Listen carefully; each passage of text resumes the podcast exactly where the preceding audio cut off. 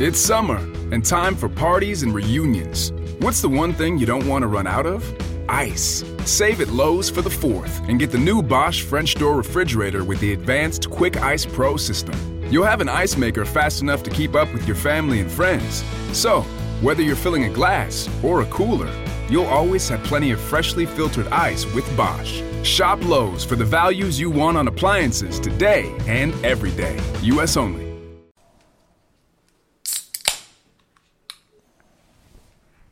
Hoje eu acordei e ouvi nossa canção sozinho. Pensei, pensei, será que esse é o meu destino? Onde que eu errei? Quem vacilou? O que foi que aconteceu? O resenha está começando e você se fudeu.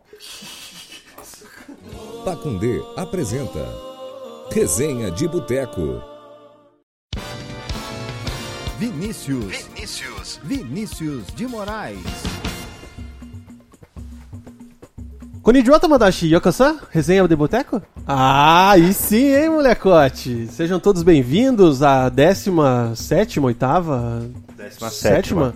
edição do programa Resenha de Boteco, o podcast mais ousado da web mundial. Hoje é dia 5 de agosto, são pontualmente neste momento 20 horas e 37 minutos.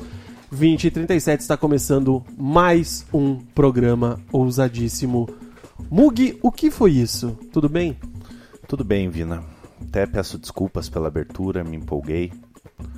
E, Pra ver que você tá bem empolgado mesmo. e vamos que vamos. Cezinha Mode On, tudo bem? Tudo ótimo. Feliz? Daquele jeito. Empolgadão? Super segunda-feira, começando maravilhosamente bem. O Dani vem aí, o bicho vai pegar? Agora o soberano, né? Aquele jeitinho. É isso aí, gente. Estamos iniciando mais um programa Resenha de Boteco. Você pode participar sempre ao vivo através da live no nosso facebook.com barra resenha de boteco. Lembrando sempre que o boteco é com K. Estamos também no Instagram, no Instagram barra resenha de boteco e o Twitter também com o mesmo nome. De imediato, antes de começar o programa, já quero relembrar que temos sempre que contribuir com a nossa vaquinha virtual, né? A Pacundê aí um selo curitibano que distribui, produz e organiza bagaça nos podcasts. Temos um recadinho aí do nosso brother Celota, sempre marcando presença. Fala galera, aqui é o Celotas do CastCast e você pode ajudar o selo a continuar produzindo esses podcasts maravilhosos de forma independente lá em catarse.me barra pacondê. A partir de 5 reais você já se torna nosso patrão e nos ajuda nessa meta de 500 reais por mês. Só lembrando que o CastCast é toda terça-feira aqui no seu dial. Valeu! Sul informa. Substituição. Voltamos. É, temos hoje. Gosto quando temos convidadas, porque sempre demonstram conhecimento para acabar com esse papo aí dos machos na internet. Hoje, duas jornalistas com diploma. Gabriela Ribeiro, RPC, tudo bem? Tudo bem. É, RPC, não sei, né? Eu dei tchau semana passada e ninguém entendeu nada. Tem uma pergunta, por que é boteco com K? É, é, como é que é? Numerologia. Ah, então beleza. Envolvendo letras. Bom dia, boa tarde, boa noite pra todo mundo. Seja bem-vinda. E temos também Thaís Kloss, primeira dama do Resenha de Boteco, a namorada do ousado Guilherme Moreira. Você, antes de tudo, merece os parabéns. Só por aguentar o bom humor, né? Sempre notório. Bom, bom dia, boa tarde, boa noite pra todo mundo que tá ouvindo. Prazer finalmente estar aqui com vocês. As duas que estiveram em Buenos Aires semana passada, né? Sim. Vamos falar muito de Buenos Aires, Vamos. turismo, vamos falar de é, cena gastronômica, cultural. Não vamos falar muito do que o Atlético fez lá, porque não fez nada, né, Mug? Não, vamos sim. Vamos? Vamos. Que bom. Cezinha, Oi, tudo bem? agora você tá felizinho, né? Ouviu a voz da amada, Saudades. Tá do teu ladinho. O que, que temos aí, cara, de resultados? Passe aí o nosso tabelão do resenha pra iniciarmos. Bom, tabelão da Série A, 13 terceira rodada. Começou no clássico sábado, clássico das multidões, entre Ceará e Fortaleza, 2x1 pro Ceará. Ainda no sábado, o Fluminense ganhou do Inter de 2x1. Já no comecinho da manhã de domingo, Santos meteu uma goleada no Goiás 6x1. O Havaí perdeu em casa pro Botafogo de 2x0. Bahia venceu a Flamengo por 3 a 0 No Clássico Mineiro, Atlético Mineiro 2, Cruzeiro 0. Já no Clássico Paulista, o Corinthians empatou por 1 a 1 com o Palmeiras. O Vasco da Gama empatou por 0 a 0 com o CSA e agora estão jogando aí Grêmio e Chapecoense, está 2 a 2 primeiro tempo ainda. Teria o jogo hoje, né, do Atlético e São Paulo, mas ele foi cancelado, foi adiado, né? Pelo Atlético está disputando a antiga Suruga e foi adiado, mudado para dia 14 e 21 de agosto. A classificação é a seguinte: Santos líder com 32 pontos, Palmeiras é o segundo com 28, Flamengo é o terceiro com 24, mesma pontuação do quarto Atlético Mineiro. O São Paulo é o quinto com 21 e o Inter fecha o G6 com 20. O Atlético mesmo sem jogar na rodada aí perdeu uma posição, está em oitavo com 19. E a zona de rebaixamento é formada por Chapecoense, que continua- ainda está jogando, fazendo um ponto com 10, Cruzeiro com 10, CSA com 8 e Havaí com 5 pontos. O que, que observamos aí desta rodada da Série A? O que, que destacamos, Mug? Meu destaque novamente vai ser o Santos, que até vi o jogo no, no domingo, no domingo pela manhã. E é impressionante a facilidade que o Santos tem para construir um placar elástico, ganhou de 6 a 1 do Goiás, então esse é meu destaque, Vina. E a facilidade do Goiás toma seis domingo de manhã. Ah, mas o time do Santos está jogando muito fácil, cara. Muito fácil. Tá sobrando. Carlos Sanches deitando. Amor por el balão. Amor por El Balão. E o Soteudo também, né? Mas ele, eh, o, o Carlos Sanches, cara, meu, tá atropelando. É um negócio absurdo. E você, Guilherme Moreira? Ah, eu destaco aí o clássico cearense, né? Fazia 26 anos que não acontecia na Série A. Você torceu para o Fortaleza? Cara, nem vi o jogo, mas eu tô falando do resultado mesmo. e o estádio foi lotado, ali, bonita fe- a festa, pelo menos eu vi ali os vídeos e as fotos no Twitter. É, o Santos, né, goleada, demissão do Claudinei lá no Goiás, né, caiu de novo. E ah, acho que é isso mesmo, porque o Palmeiras empatou. Bom, é isso Beleza. mesmo. E o Bahia, né, 3x0 no Flamengo, né? Ah, bom. Gilberto. Felipe Luiz tá chegando na área agora, é, né? tá chegando agora. Meninas, o que vocês destacam dessa Série A? Acho que o jogo do Palmeiras, né? é, embora tenha buscado resultado, ainda foi bom pro Palmeiras ter buscado resultado, mas os protestos da torcida que foram bizarros, né? O time é vice-líder, tudo bem, tem um investimento gigantesco e tal, mas o time é vice-líder do Brasileirão e os caras levam uma faixa, ninguém morreu ainda. Tipo, total Mano, ameaça de assim? morte. né? Exatamente. Não, é suposta ameaça, né? E o Felipão até no, tava, estavam especulando que ele poderia sair, fazer alguma coisa desse tipo e deu E no pra- meio do repórter na coletiva, né? Pra variar, foi mal educado com a Queremos imprensa, historinhas né? de bastidores de coletivas daqui a pouco, prepare. Tá bom. É, e você, Thaís? Meu destaque é pro meu Bahia aí, né? Que Sim. ganhou ainda, só pra deixar um abraço pra torcida deles, que conseguiram gol Com a ajuda do VAR, né? Pra não ficarem reclamando. E ainda um abraço para os nossos queridos amigos flamenguistas que adoram agora encher a nossa rede Vocês social agora de comentários. realizaram o sonho do Petralha, rivali- rivalidade com o Flamengo mesmo, né? Sim, então fica um abraço para as duas torcidas aí. Mas ela reclama e ela provoca, né? Sim, não, é arroba Thaís Kloss com Y, pessoal. Eu quero destacar a defesa do Cássio nos últimos minutos ali, cara, na cabeçada do Daverson. Estávamos no chá de bebê do Miguel. Um abraço, Rafi, beijo, Paula. E, cara, o Cássio foi buscar aquela bola espírita, né? É, Depois eu até fiquei olhando, achei que talvez ia pra fora, mas não, ela ia entrar lá dentro, meu. Uma defesaça do goleiro Cássio. E é- Lindo o goleiro E é Cássio. bonito o Cássio, né? Ele é, cara. Ah, finalmente fez valer a convocação, né? As tantas convocações. Brincadeira. Cássio foi muito bem. Gostamos, esse é o espírito Depois do fala programa. de mim, ó, viu? Esse é o espírito do Ele programa. ganhou- E se recortar essa, essa tua frase Meu daqui, Deus, não, pro pessoal, seu contexto, futuro. contexto, por favor. Ele ganhou o prêmio de gato do jogo, né, ontem. Ah, Acho que sim, cara. Ganhou. Você tá falando, eu acredito. Você aqui é bem... Ganhou. Repara nessas coisas. E a nossa querida Série B, Cezinha? A 14 rodada começou na quinta-feira, com o Sport empatando com o Curitiba por 1 a 1 O Londrina já na sexta empatou por 1 a 1 também com o Atlético Goianiense. E o Botafogo de Ribeirão Preto ganhou de 3 a 2 do Oeste. O Guarani venceu o Bragantino por 1 a 0 Já no sábado, Brasil de Pelotas 1, Vitória 0. São Bento e Ponte Preta 0 a 0 Criciúma perdeu em casa para o Operário por 2 a 1 Paraná empatou com o América Mineiro por 0 a 0 é, mesmo placar de Vila Nova e Figueirense. E por fim, o Cuiabá ganhou do CRB fora de casa por 1 a 0 A classificação está com o Bragantino em primeiro com 27 pontos, o Atlético Goianiense é o segundo com 25, o Londrina é o terceiro com 24 e o Botafogo de Ribeirão Preto fecha o G4 com 23 pontos. Curitiba é o quinto com 23, Paraná é o sexto com 23. E Operário está em 12 com 18 pontos. O, a zona de rebaixamento é formada por Guarani com 13, Criciúma com 13, Vitória com 11 e América Mineiro com 11 pontos. Londrina se firmou um pouco mais no G4, Operário 5 pontos da ZR aí, né? Que a gente pode falar dos nossos é, companheiros de região, digamos assim. E ganhando Vizinhos. fora, né? E ganhando fora. De virada ganhando- do Criciúma e derrubou, Criciúma o, derrubou o fera lá, o Gilson, Gilson Klein. Kleina. Isso aí. Pô, cara, eu olho pra você, você tem que. A gente já foi mais entrosado. Fácil, você tem que ir dois palitos. Eu, de- eu deixo para os convidados também. Ó, que, que humilde, né? É, mas a Série B tá bem equilibrada, né, galera? Sétimo lugar o Sport com 23, mesma pontuação do Botafogo no G4. Até Quatro- o 11 primeiro, que é o Figueirense, né? Próximo adversário do Coxa tem 20. Tá 3 pontinhos da, do G4. Aquela brincadeira com o Atlético, o Operário está a 5 pontos do G4 e 5 da ZR. Então, eu falei, ó, tá mais perto da zona do que. Tá na mesma coisa. Se o Paraná tropeça agora e o Operário ganha, já encosta mesmo. Imagina o Paraná ficar abaixo de todos. Tá no caminho certo. tá querendo. Isso posto, BW Dinâmico. Vamos falar do tabelão da Libertadores? Você separou aí, não? Não, Copa do Brasil? também não. Vamos falar só do Atlético na É que Libertadores, foi, então? foi, muito, foi muito rápido, né? Esse comentário sobre a Série B. Vocês querem falar alguma coisa de Série B? Fala, Mugi. Vamos falar do Paraná no bloco do Paraná e do Curitiba no bloco do Curitiba. Como é há 17 programas. Exatamente.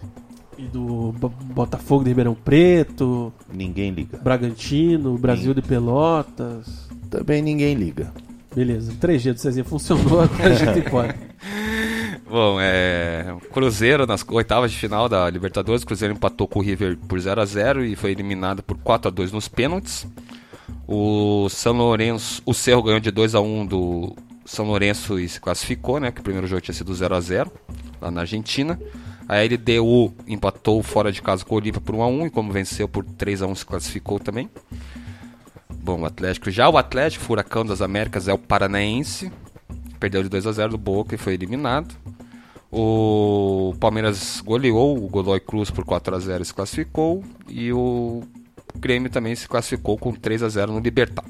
Já o Flamengo foi sufoco, né? 2 a 0 no, no Emelec, fez o mesmo resultado da ida e se classificou nos pênaltis por 4 a 2 e o Inter que já tinha vencido na ida o Nacional, venceu em casa por 2 a 0 e também está nas quartas de finais da Copa Libertadores. Nos confrontos são River e Cerro, LDU e Boca, Grêmio e Palmeiras e Flamengo Internacional. De um lado só brasileiros, né? E do outro os gringos. Nós contra eles. Cruzeiro sempre, né? Sim, resumindo, um brasileiro, né? Na final. Ó, algum time é o Brasil na Libertadores. É. Só- Só não sabemos qual. E pode ter River e Boca e Grenal. E Grenal. Seria os, seriam os maiores clássicos. Imagine, cara. Seria top. Grenalzinho, vale a pena a queda aí pra Porto Alegre, hein? Não sei, é boa, hein? Saudades. Falando em Libertadores, agora a gente vai, tem mais algum tabelãozinho, alguma coisa? Não. Suburbana? Teve a estreia do futebol da parceria na Paraná Cup, né? Com derrota. Mug culpado pela derrota. Não, Está- eu vou me defender. Estávamos empatando o jogo e lá você leva amarelo e fica dois minutos fora. Ele tentou fazer um gol de Maradona, parecia que estava no Pan-Americano jogando vôlei. Óbvio que o juiz viu, deu amarelo.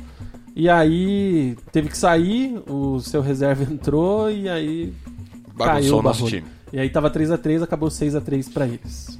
Perdemos na estreia. Então eu vou me defender. Mas se o campeonato acabasse hoje, estaríamos classificados ainda, porque se classificam todo mundo. As coisas com 8 em 10. Eu gostaria de pedir desculpa para os meus companheiros de equipe, para a torcida do futebol da parceria. Estava bem no jogo, já havia feito um gol, dado uma assistência. E num lance de. numa infelicidade minha, realmente tentei fazer um gol de mão, só que eu esqueci que tinham dois árbitros Dos dois lados. dos dois lados. Um dos árbitros viu, me deu amarelo e eu fiquei de todo fora. mundo viu.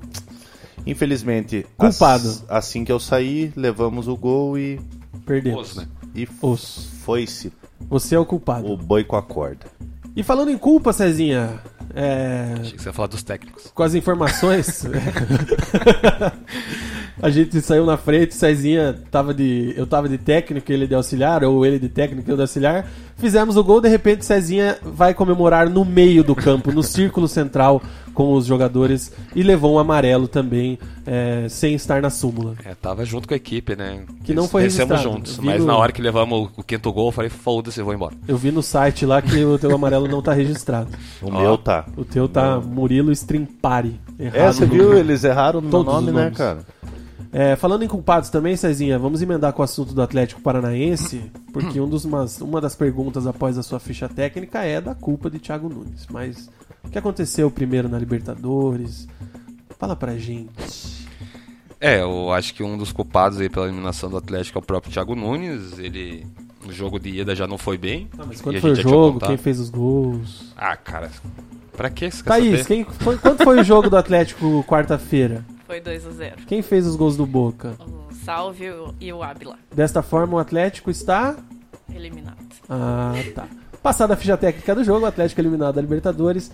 Sua opinião então agora, Cezinha. Bom, minha opinião, como eu já tinha falado, né, antes, adiantado pela reportagem, é, o Thiago Nunes armou, né, tanto na ida quanto na volta, o Atlético não fez um bom jogo, ele ainda ficou pilhando bastante a torcida e jogando confiança aí pro elenco e pros torcedores, falando que ia, que ia jogar, né, ia jogar futebol, coisa que o Boca, ele, segundo ele, não jogou aqui na arena, e ele falou que ia fazer isso lá em La Bombonera e acabou não fazendo, né, o que a gente menos viu o Atlético fazer nesses dois jogos foi jogar futebol, é, ele escalou, ele insistiu nesse esquema aí com o Marcelo aberto e o Nicão centralizado.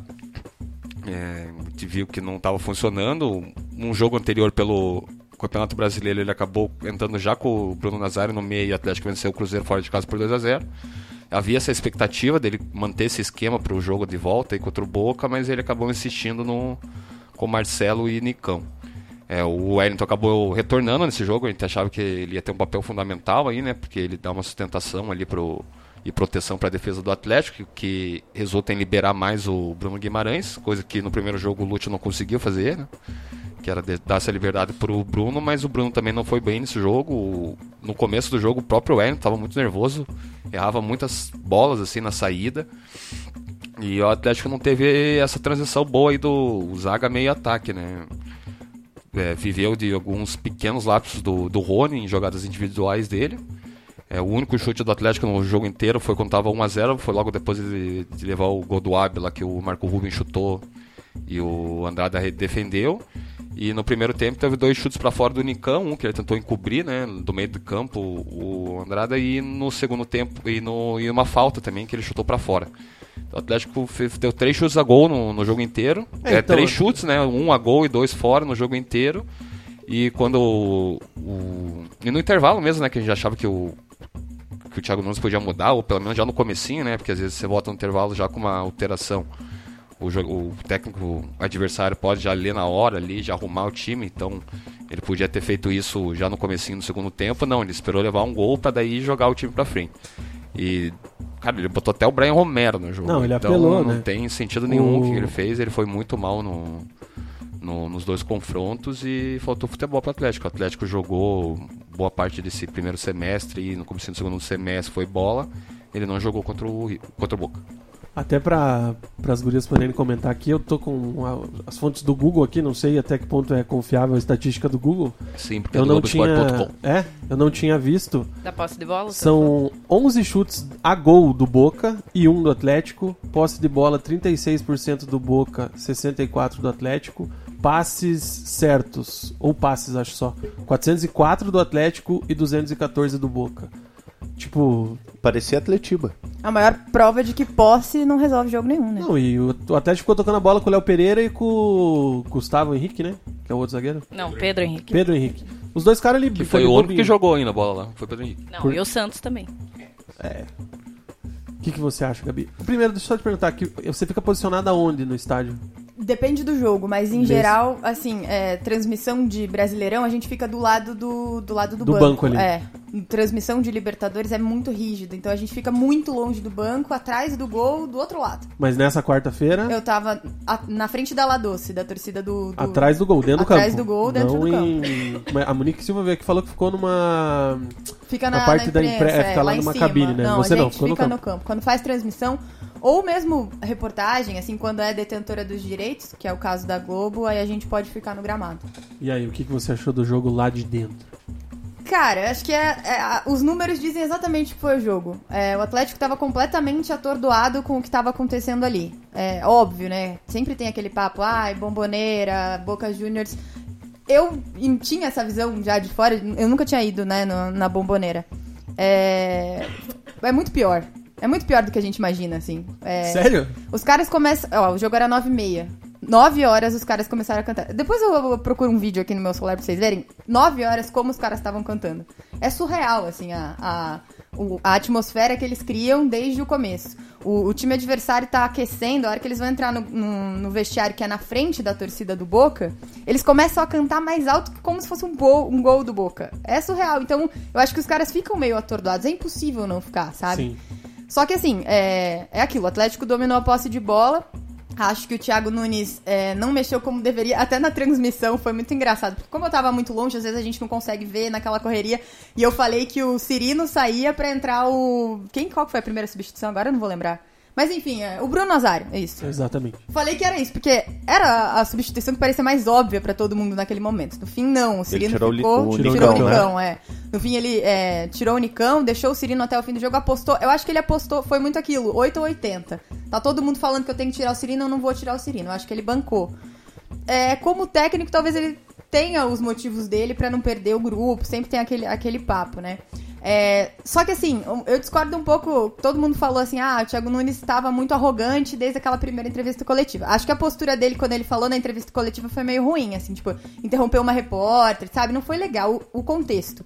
Mas eu acho que ele tava certo em, em bancar o Atlético naquele momento. Porque como ele ia fazer com que o elenco estivesse motivado depois de perder em casa, indo jogar contra o Boca Juniors na bomboneira. Sendo que o Atlético já tinha sido engolido pelo River no segundo tempo da, da Recopa.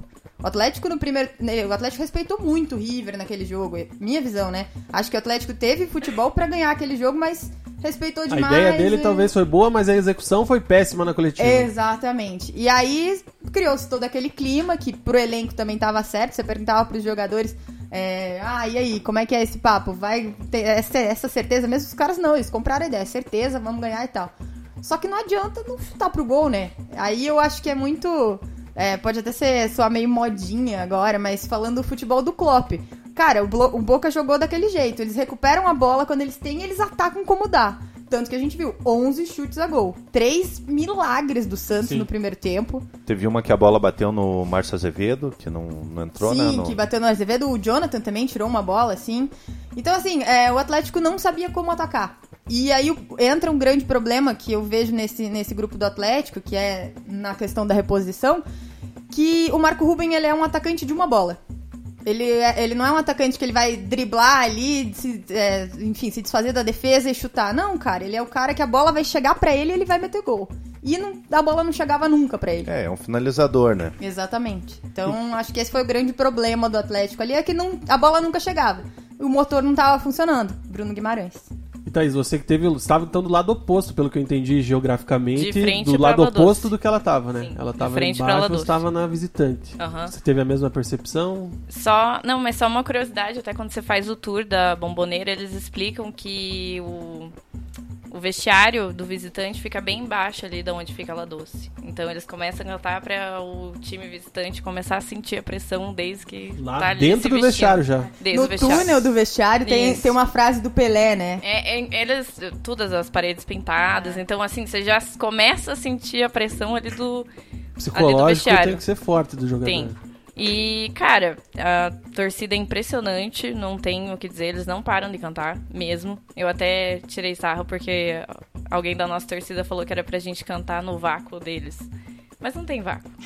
Então, e aí teve até uma hora que eles começaram a cantar uma musiquinha que é no mesmo ritmo da nossa, mas eu não vou lembrar qual que era, e a gente começou a cantar junto daí. É porque- aquela Eu Te Sigo em Toda Parte. É. Eles cantam. E daí a gente começou a cantar com eles, assim, porque não, não tem o que você fazer. E é o estádio inteiro cantando, e quando, desde os camarotes, assim, quando eles decidem levantar e pular, você fica assim, ó, chacoalhando. Não E tem o estádio como. inteiro vem junto. O estádio inteiro vai junto com eles. Eu E acho aí- surreal aquele alambrado, porque os caras ficam pendurados real, assim. não- Ah, achei que era na hora do gol. O gol, um gol do Boca Juniors é uma experiência social, sério. Você, eu, eu tirei o fone, eu tava. A gente teve um monte de problema na nossa transmissão e tal, mas eu tirei o fone falei, ah, vou ouvir essa torcida, cara. E tipo, você fica assustado, velho. Não, e não é só no gol, tipo, você, que nem quando no chute do Nicão levou perigo, eles cantam mais ainda. Tipo, Pra zoar a finalização. Nossa, é, é, é bizarro. Mas eu acho que é isso. Eu acho que o Atlético acabou sentindo, tremeu pra camisa do Boca. Porque se a gente tivesse jogado. Opa, essa frase é boa, hein, Mugi? Anota essa. Tá anotadinho aqui. Ué, mas não tem? Qualquer time tremeria. É, mas. O Paysandu não tremeu. Aquela- Você já chegou a jogar com o Boca, não? Tô Não, ficando mas já joguei contra o Belgrano. Mas enfim, é, o Atlético jogou um futebol no- na fase de grupos e desaprendeu a jogar é, nas oitavas. Tem que ter mais cabeça pra jogar o mata-mata. Que é a cabeça que eles tiveram, porque o Boca estudou muito bem o Atlético. Acho que é, o 3 a 0 que eles levaram aqui é mais pela surpresa de não conhecer o time. E depois de que conheceu, eles estudaram muito bem, tanto que eles a marcação deles foi perfeita.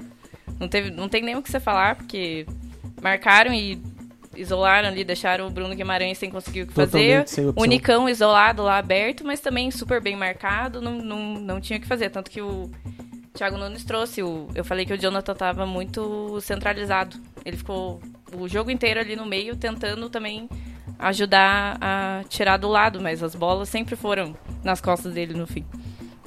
Mas é isso, o Atlético não soube, não soube jogar. Os caras jogam nessa pressão de sobrou uma bola e incrivelmente todas as sobras É sobraram né? pra eles. E é isso, vai na velocidade e chuta no gol. Mas eu acho que a justificativa do Thiago Nunes ela tem muito sentido. É, o Atlético não tem experiência nesse tipo de jogo. Achei super honesto quando ele falou isso, porque é verdade. Não adianta falar que não. Só que assim, é diferente do que do que ele falou na primeira entrevista coletiva. Ah, o Boca Juniors não veio jogar futebol. Ai, não sei o quê. Não, é assim que se joga Libertadores.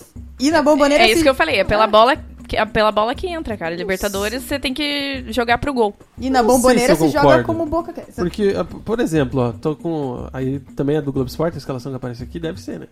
Que é da súmula. Mas, cara, Jonathan, experiência absurda europeia.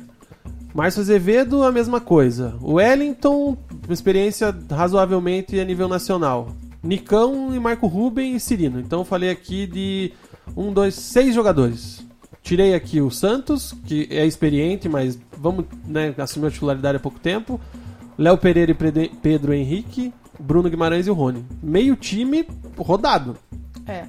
Aí a gente tinha no banco o seu Lúcio, né? Que é o amor de muitos e o ódio de poucos, ou muitos também. Que aí que eu acho que ele deveria ter ajudado mais, na verdade. Porque eu acho que eles se assustaram com o jeito de jogar argentino. A, a postura do Thiago Nunes Mug, qual que é a tua impressão? O que, que você achou? Thiago Nunes foi o maior culpado pela, pela derrota lá na, na Bomboneira. No, no jogo que antecedeu o, o jogo contra o Boca, que foi contra o Cruzeiro, né, lá no, lá no Mineirão. A gente até tinha comentado no programa anterior que todo mundo, na verdade, achava que ele já ia começar com o Bruno Nazário, no lugar do, do Marcelo Cirino. Ele não começou com uma teimosia, eu peguei uma antipatia dele depois daquela, daquela entrevista que ele, que ele interrompeu a, re- a repórter. Na minha opinião, foi Pegou um arrogante. ranço. É que eu acho que ele ficou, ele assumiu uma, perso- uma personalidade que não é dele, né? Acho que até É. ele tentou fazer alguma coisa que ele nunca tinha feito e ser mais agressivo. E acabou Ah, não dando certo. Desse momento eu gostei da interrupção. Eu acho que é, ele até comentou durante a entrevista ali que eles tiveram um treveiro ali com os caras do Boca, né? Com o staff do Boca ali um Na- pouquinho antes. Mas coletiva, ele falou na coletiva que ele não entendeu o que os É, caras ele falaram, falou que não. então. É, até mas eu na coletiva perguntei. pós-jogo da Arena. É, da Arena. Daí eu até ele tava perguntei. meio É, nervoso. ele falou, ah, os caras ficam falando umas bobagens e tal. Eu até perguntei que bobagem, né? Foi você que ainda me, É, me deu um tapa ainda. deu tapa. Me dá um tapa, falou, Pergunta que que ali o que, que aconteceu. Eu falei, nossa, que bobagem. E daí é, ele foi lá e meio que tava, ele tava meio que da pilha, assim, do jogo, ou dessa treta aí que aconteceu. Foi uma, uma, uma coletiva bem diferente da postura que ele tem normalmente, né? Mas no jogo de volta, embora ele tenha sido bem honesto, falando dessa questão da experiência, eu achei que a postura era a mesma. Ainda era, tipo, altiva, assim, sabe? Não, ele tá. Eu acho que ele, o Thiago Nunes ele mudou muito de postura. Eu não sei se, se, se é minha impressão, é vocês que, que trabalham mais nos clubes lá, vocês devem ter uma, uma visão melhor. Mas na minha opinião, ele, ele mudou essa postura de. Ele tá mais arrogante, eu não sei se mais confiante. Eu não sei o que aconteceu com eu o Thiago não, eu não Nunes. digo arrogante, eu acho que ele tava mais agressivo. Mas eu acho que é no sentido de tentar proteger o- os jogadores, o elenco e nisso, eu acho que ele tá certo. Só que o problema é que ele falou demais e fez Mas existem, existem outras formas de você motivar o teu elenco e fazer acreditar Não, numa, sim. numa vitória. Como? Fala, coach. como que você motivaria sem ter Ó, essa Thiago postura? Nunes, presta Cara, ó, primeira coisa, primeira coisa. Não, isso, Lição número um. Isso falando sério. Você pega e me fala uma besteira, nós vamos ganhar lá. É, o pessoal do Boca deve ter visto. O que, que esse cara tá pensando que é? Treinador da- do Atlético Paranaense. O Atlético, o Atlético Paranaense tá, tá galgando um espaço no, no cenário sul-americano agora. Foi campeão da Sul-Americana. O Atlético ainda é um clube novo é, em relação ao continente. Certo. Então acaba pegando, pegando um pouco mal. Como assim vamos ganhar lá? Mas eu acho que é a forma de falar. Porque, em geral, os técnicos, quando eles perdem o primeiro jogo, o jogo de ida, ele tem que falar que ele vai ganhar lá e que né, vai dar pra reverter. Mas fala, acre- postura, né? acreditamos que podemos reverter Não, o resultado, mas não, é. não daquela Ado- forma. Adota o discurso básico do treinador. Tenho muita confiança no meu elenco, meus jogadores são capazes, nós temos total possibilidade de ganhar e eu acredito. Não precisava falar do jeito que ele falou. E ele, Exatamente. e, e ele, falou, ele fez esses discursos em outras coletivas, né? Esse, esse mesmo, de temos elenco pra ganhar. É, é, o que eu acho que talvez a parte da falta de experiência que ele falou foi pra ele. Ele sentiu o jogo. Ele sentiu. Ele, ele não trabalhou bem, porque é, não escalou bem na ida, não mexeu bem, não escalou bem na volta e não mexeu bem na volta. Não soube trabalhar o psicológico dos jogadores é, pós-jogo na, na derrota. Depois ali assumiu um discurso totalmente derrotado. Que, cara, então assim. Ele, ele sentiu a pressão do jogo. Diferente, acho que, do, do, do time. Então, essa parte eu achei que ele sentiu. E não trabalhou bem. Simples assim. Tem que chegar na quinta-feira o seu Mário. E, e aí, Thiago, que, que, por que, que você fez isso? E cara? vinha de uma boa vitória contra o Cruzeiro, uma vitória que realmente dava confiança e chegou lá no chegou lá no- na bomboneira, não, não teve culhão de colocar o Bruno Nazário no lugar do Marcelo. Não, e, e mesmo que ele não tivesse colocado, eu acho que o problema foi no não ter mudado no intervalo. Tipo, se ele queria insistir com o Marcelo, beleza, aguentou o primeiro tempo. Mas você olha aquele primeiro tempo, a gente só não levou goleada porque o Santos defendeu um monte. Então você vai pro intervalo e já muda. Não tem essa história de, ai, técnico nenhum muda no intervalo. Quando é jogo assim, você tem que mudar. Vocês que tem o grupinho da imprensa e das fontes da Tretes por parte da Thaís também, é, o que, que vocês sabem o que, que vocês acham que tem essa teimosia dele com o Cirino em detrimento ao Nicão? O, qual que é a impressão de vocês? O que, que é falado, por exemplo, assim, porra, o que, que é isso? Olha. Todo mundo vê que não, não pode, não tem como. Se você pegar, assim, é, desde o do fim do ano passado, né? O Cirino teve poucas chances ano passado como titular. Eu lembro do- da última rodada do Brasileirão contra o Flamengo, se não me engano, que ele jogou, que era um time meio reserva. É, esse ano também contra o Flamengo, que o Cirino foi titular, aí fez dois gols e aí o, Atlético acabou perdendo no Brasileirão, né? Por 3 a 2 Depois o Cirino continuou como titular. É, eu acho que é ma- muito uma questão de elenco, assim. é, não sei, é difícil, é difícil falar ne- nesse sentido, assim, porque se você olhar, tá, Bruno Nazário um- é um cara que já tá um tempo no Atlético, começou a ter mais chances, faz o quê? Oito rodadas. É, ele veio de uma lesão grave, né? É isso que eu ia falar. Acho que, acho então. que mais nesse sentido de que ele teve, teve a lesão e tá- talvez não tenha essa confiança pra botar ele em campo, assim. Mas já faz o quê? Uns três Mas, meses que ele voltou, né? Já dava, Faz né? algum Acho que- tempinho. não, ele voltou antes da Copa América, né? É, ele voltou antes da Copa Então, América, ainda tem no Brasileirão. mais que três meses. É. Mas eu acho que é, que é. Não adianta, tem questão que é de elenco, assim, que se fala, né? Você, você não perde um cara, você não queima um cara porque a torcida tá falando. Enfim, não, Mas E, e não é muito o estilo do Thiago Nunes também. É, ele é um cara que dá muita confiança para os jogadores, né? Por exemplo, o próprio Jonathan. O Jonathan teve uma, uma fase que ele tava, né, super mal. Até mesmo agora não tá na melhor fase dele. E mesmo assim, tá, chegou um- talvez uma sombra, o Adriano pode jogar na direita também, enfim. fica naquela. Mas ele é um- o Thiago Nunes é um cara que banca os caras. Então eu acho que assim, é aquilo lá, você você vai poder jogar? Vai poder jogar. E a gente tem que levar em consideração que o Thiago Nunes também tá se firmando como técnico nesse momento em alto nível. E ele teve, há menos de um mês, é, menos de um mês, né? A classificação na Copa do Brasil, que deu muita confiança pra ele, porque as escolhas dele foram muito, foram muito certeiras, o Atlético venceu o E da Flamengo nos forma como pênaltis, foi o jogo também. da forma como foi. Então, ele mesmo citou no jogo, no- no- na entrevista coletiva no jogo contra o Boca, na primeira derrota, ah, a gente ganhou do Flamengo, vocês duvidam de alguma coisa? Quem vai falar alguma coisa contra isso? Então eu acho que passa muito por isso, sabe? É o momento que o cara tá se firmando como técnico em alto nível, e aí ele também tá se provando, só que esporte de alto rendimento é assim, né? É, aí tem um jogo decisivo pela frente, enfrentando o Boca, ele achou Não que é, o- tem que ser o que eu confio e... É, eu acho que é Mas uma... enfim, eu acho que o erro é esse, não ter mudado no intervalo. É que uma teimosia é, não é um cara que chegou agora e ele testou, entendeu? O que me incomoda nessa, nessa parte é que a gente já sabe como é o Marcelo, já sabe como ele vinha, e eu não vi ele, por exemplo, fazendo nada que justificasse essa insistência. É, isso O grande- que a gente falou, que veio, fez, ele fez uns vários jogos ruins, aí quando mudou, jogou contra o Cruzeiro com o Nazário, foi super bem, aí chega contra o Boca e repete a escalação. Exatamente. Pois é, e- é, e fazia assim, ele foi poupado contra, no- contra o Cruzeiro porque ele ficou sem treinar alguns dias. Na outra semana, antes do jogo do Boca, também tinha a mesma dúvida. Porque ele ficou dois dias sem treinar. Só treinou antes do jogo, foi mal no, no primeiro jogo. Então, assim, é, na- não, não- não- você não consegue ver outro motivo senão essa questão da confiança do técnico em não perder o cara, sabe? Que partida a gente lembra do Marcelo, tipo, desequilibrando o jogo? Não, não lembro. Em Só 2013 esse eu lembro. do Flamengo, que ele fez os gols, mas Mas aí acabou perdendo, né? Enfim. é, E amanhã, amanhã não, quarta-feira, temos Levain Cup no Japão, Cezinha. É, vocês estavam até discutindo qual que é a pronúncia aí, não sei se vocês definiram qual que é. Levain Cup. Levain. Levain. Então. Levain. Deve ser Levain. É, então eles jogam na quarta-feira, às 7 horas da manhã, né? Aquele horário gostosinho para os atleticanos. E para quem vai trabalhar, felizmente não eu. não estou escalado, né? Mas Essa vai, vai acordar pra assistir, né? Ah, Seis e vou, meia. ali. Vou, vou sim, os melhores momentos lá por meio-dia no Globoesporte.com. Daí eu vou assistir. é, o jogo é contra o Shonan Belmore, né? Belmare. Time- Belmare, que é campeão do, da J-League. Essa é a antiga Copa Suruga, né? Que é, é o campeão da, da J-League, da Sul-Americana. É, o patrocinador, né, que era Suruga, não, não é mais, então mudou esse nome. A junção é só do- das duas competições que foram ganhas pelos clubes. Caiu na Lava Jato. É. Olha, E- denúncia. E como a gente tava falando da escalação agora há pouco, né? A tendência é que o Thiago Nunes mantenha a mesma escalação da eliminação contra o Boca. Então vamos lá com o Marcelo na, na ponta e o Nicão novamente centralizado. armador. É. é isso aí. Então. Mas não deve preocupar muito, né? Assim, não sei quem é o grande.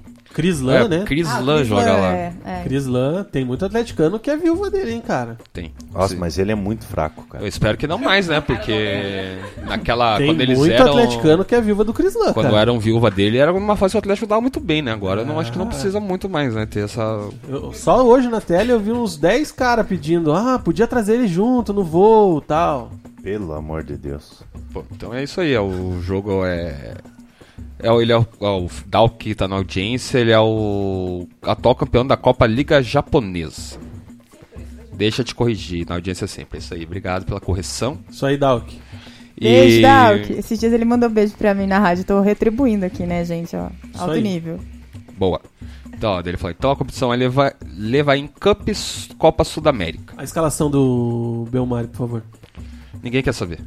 Porra, cara, final. Cara, você vai adiantar. Você tá sabe? querendo dizer que não vale deve nada? ser porque ele não sabe falar os nomes. Também. Mas porque ninguém vai querer saber, ninguém conhece. Não, tô mesmo. brincando. Qual Bom. que é a premiação desse torneio? É, na verdade ninguém sabe mesmo, porque tinha um. O que, que vale É- esse torneio? É dinheiro, é 2,7 milhões de reais. Iens. Vale bastante. E quem perder leva 1,85 milhão. Olha lá, ó. Tá valendo, né? Ah, por isso que você ama o Cris Lan? Ele tá dando um soco é, porque ele fez aí? gol. Não, ele fez gol na Vila Olímpica. contra Não, o ele Coxa, era, ó. era ele, o Zezinho, o Douglas Coutinho. esse- eu lembro desse time Ai, aí, o cara. Adé tá mostrando uma imagem nada agradável, cara. Esse time aí, se eu não me engano, era Santos, Léo. Não lembro, foda-se.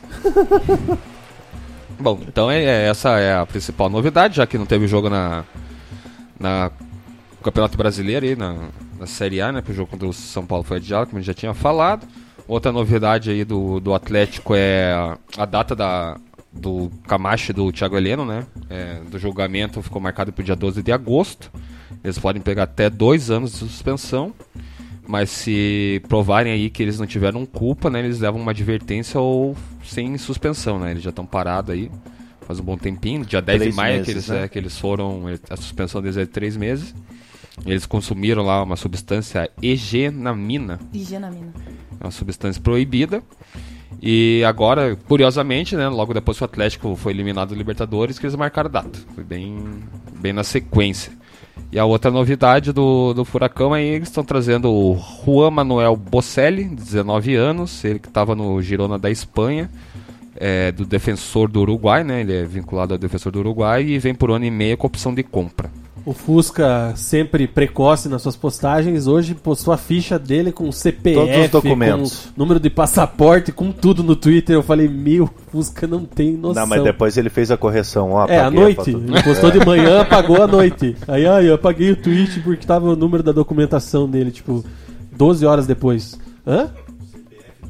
É, é, é, CPF em Uruguai, ué. O cara deve ter um cadastro lá, sei lá o que, que é É aquilo. uma ligação Paraguai e Uruguai e Paraguai e Brasil. É o Mercosul. É forte é no tráfico, cara. É, cara. É, se o Atlético, por um acaso, tropeça quarta-feira, é, o que que acontece? É, Alarme, tristeza, Fora Thiago Nunes. briga no aeroporto, ou foda-se. Não, acho que aí tem que ligar um alerta, né? É. Liga um alerta por causa. Nossa. O, o, esse- Não, mas é porque assim, a gente tinha, já tinha o objetivo que era a Recopa, não conseguiu. Acho que é o mínimo que a gente tem que trazer é essa taça agora. Porque Mas todos a- os objetivos do torcida- Atlético era isso. A torcida se Não, importa a torcida real tá, com acho isso? que tá cagando, né? Pro, a, a gente não tá. A gente do é, o, Atlético pri- é o não tá. primeiro, eu vi você perguntando no Twitter hoje, Adé. É, tudo bem, boa noite. É, é o primeiro jogo oficial do Atlético fora do Brasil. Não, fora do Brasil não, em, nas Américas, né? Intercontinental, né? Você falou. Entendi. Sempre porque Marbella era tipo amistoso, um negócio assim, né? Então eu acho que se perder é crise, então. Não, eu digo, ligo a- o alerta. Não crise. Não crise, não bote palavras na minha boca. Mas acho que liga o alerta de, de começar a jogar com mais seriedade, principalmente que a gente tem a Copa do Brasil, né? Ah, E de tipo assim, desista de Marcelo, começa a colocar o Bruno Nazário. E E só prestar também, mais né? atenção no, no time o mesmo. Atlético não tem muito elenco pra mexer, né? Não, não tem. Isto posto, Mugi. Quem tá na nossa audiência aí, registrar os abraços, opiniões. Cara, primeiro eu quero fazer uma, uma correção aqui, até um recado pro André Vitor. É, ele, ele tá discutindo aqui na live e falou que era um programa feito por atleticanos. Não, não é um programa feito por atleticanos. E a gente fala no geral sobre, sobre futebol paranaense. Quem é esse? Mas, And- mas se ele quiser ouvir sobre o Atlético, pode escutar o podcast. André Vitor, é, aqui na. Mas na- ele tá cornetando as gurias porque elas estão falando muito bem do Boca da torcida. não sei. É, então. Ué, eu só quero uma pergunta, ele já foi lá? Então, assim, ó, a- eu, eu vou te falar, a Thaís, ela é, ela é parcial, ela trabalha, se você quer, quer ouvir a- o, sobre o Atlético, você vai ouvir o Podtrets. A Gabi é repórter, é totalmente isenta. O Guilherme e o, e o Vina são isentos também, o Vina até não tanto. Eu não sou nada isento, eu sou eu coxa. Sou, cara. Enfim, Um vamos abraço, agora... pro, um abraço pro. Vamos agora André. para. Um abraço, André. É, Obrigado vamos pela- para a parte boa agora. O, mandar um abraço aqui pro. Ô, cara, Corneta com o cara, velho. deixa o cara opinar, velho. Vamos agora Que para. não é. Aqui, ó. É, mandar um abraço pro Boca. É, o Adriano e o Quinho. Boca Juniors? Oh, Aí, você, aí vocês vão pegar no teu pé daqui a pouco. não, Já Felipe, estão pegando no nosso? Felipe Nogueira. O Adriano, Quinho e Andressa concordando que o Thiago foi muito mal no, no- na La Bombonera. A Dessa cornetando o Marcelo. Marcelo é um morto. O Anderson de Souza. O Thiago Nunes faltou humildade. É, o Ayrton Lima, o Atlético foi uma decepção. O Joel de Sampaio mandando um abraço para nós lá dos Estados Unidos. O Vini Albuquerque deveria ter jogado contra como Flamengo. O Dalco está online, como o Gui já falou. O José Ottomayer 1 a 0 para os japoneses. A Rafaela Betts tá mandando um beijo pra vocês e agradecendo pelo, pelo que vocês fizeram Beijo. com ela lá. E até O, o Rafa, o Dencote, marido, marido dela, também tá falando só Deconte, hoje. cara, deconte. Foda-se. O- ele tá mandando um abraço, falou que só hoje conseguiu ver a reportagem da Gabi aí com ela e falou que foi sensacional.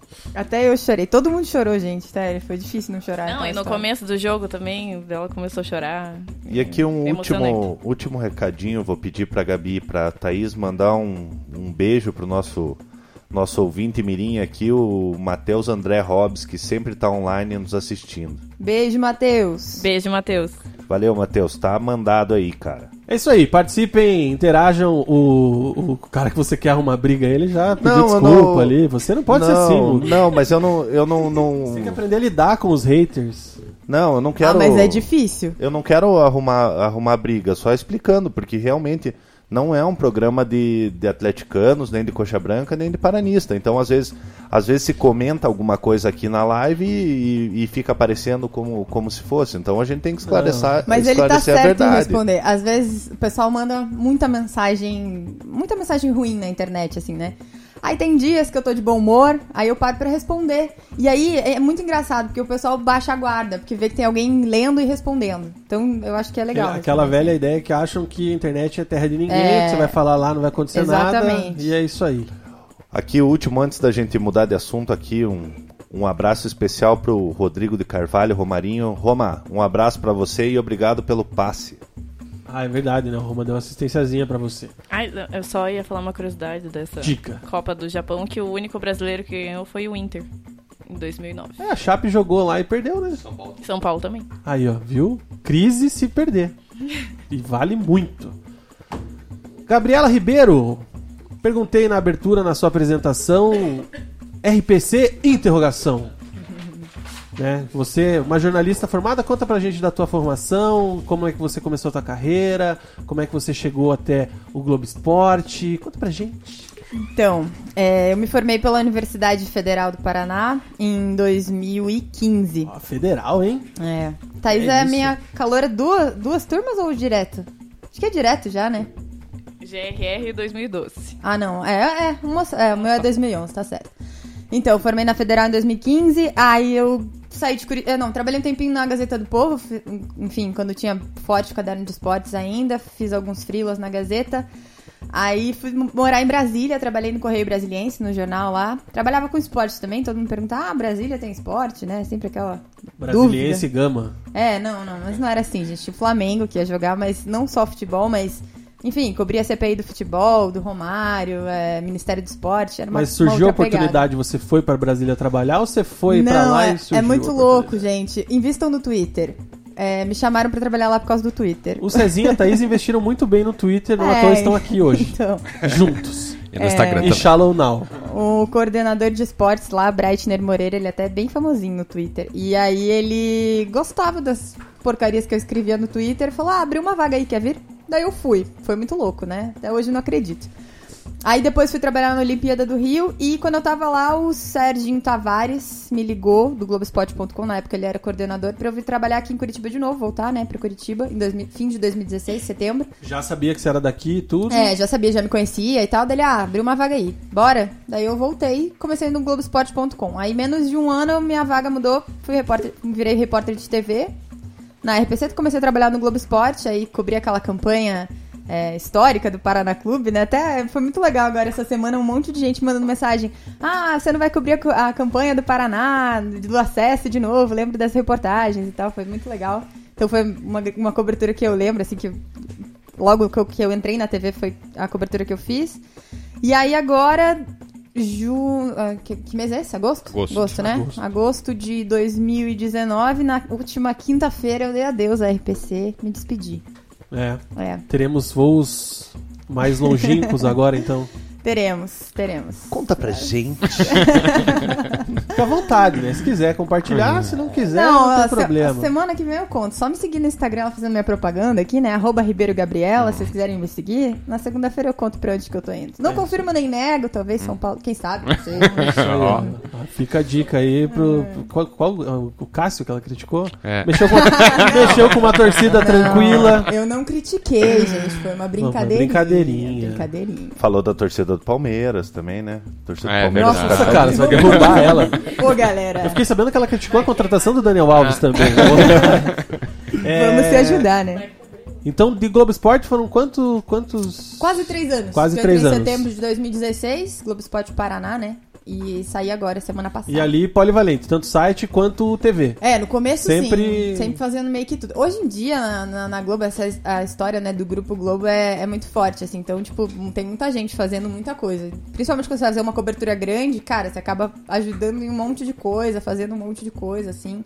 Claro que é muito difícil, né? Você também, ah, escrever matérias para o site. Eu escrevo, ah, hoje em dia eu escrevi algumas matérias mais especiais, assim, dia a dia, cobertura de, de setorista é mais difícil. Às vezes uma contratação, alguma coisa, a gente vai apurando junto, né? E uma coisa que eu percebo assim de fora, e até quando eu converso com o Cezinha, que tem lá suas passagens, os freelas que teve recentemente, tá lá agora, né, nesse momento. é, não nesse momento, né? eu estava, Mas estava duas meia, horas meia atrás. hora atrás. É, eu percebo que vocês são bem entrosados e integrados. Tanto TV quanto quem é mais do site, né? Que seria você hoje, a Monique, o Freire, com o pessoal da TV, que é mais é, você, Nádia, o Rogério, o próprio Christian Toledo. E, a- mas mesmo assim é uma integração bem grande, né? É, essa é a proposta, né, assim, de, de, de estar todo mundo junto. Até porque, enfim, não adianta. A gente vê a televisão, claro, no esporte a gente tem ainda a vantagem das transmissões, né? Mas cada vez menos gente assiste um, um programa de TV, a não ser a galera que é, tipo, cracudo de esporte que vai assistir o.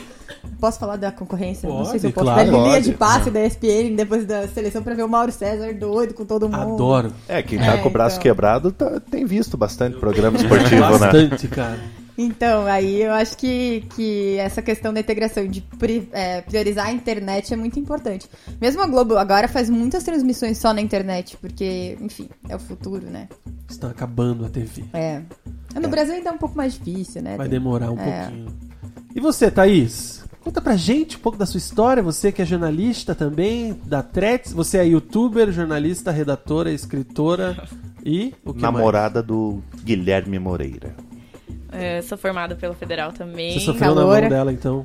Não tanto, né? A gente só se encontrava tanto é, lá. Menos assim. Não, a gente não acaba tendo muito contato, acho, com, com, as- com os outros anos. É, fiz a maior parte dos trabalhos quando eu comecei mais como jornalista como assessora de imprensa.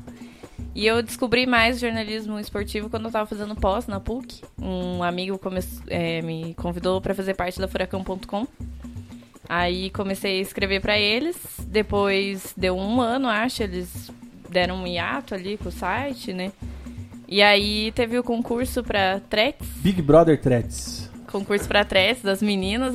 Eu nem ia mandar vídeo, acabei mandando vídeo no, no último minuto que tinha para se inscrever. E aí a Rai já me mandou mensagem. Daí hoje está fazendo um ano que eu estou Hoje, exatamente? Hoje não.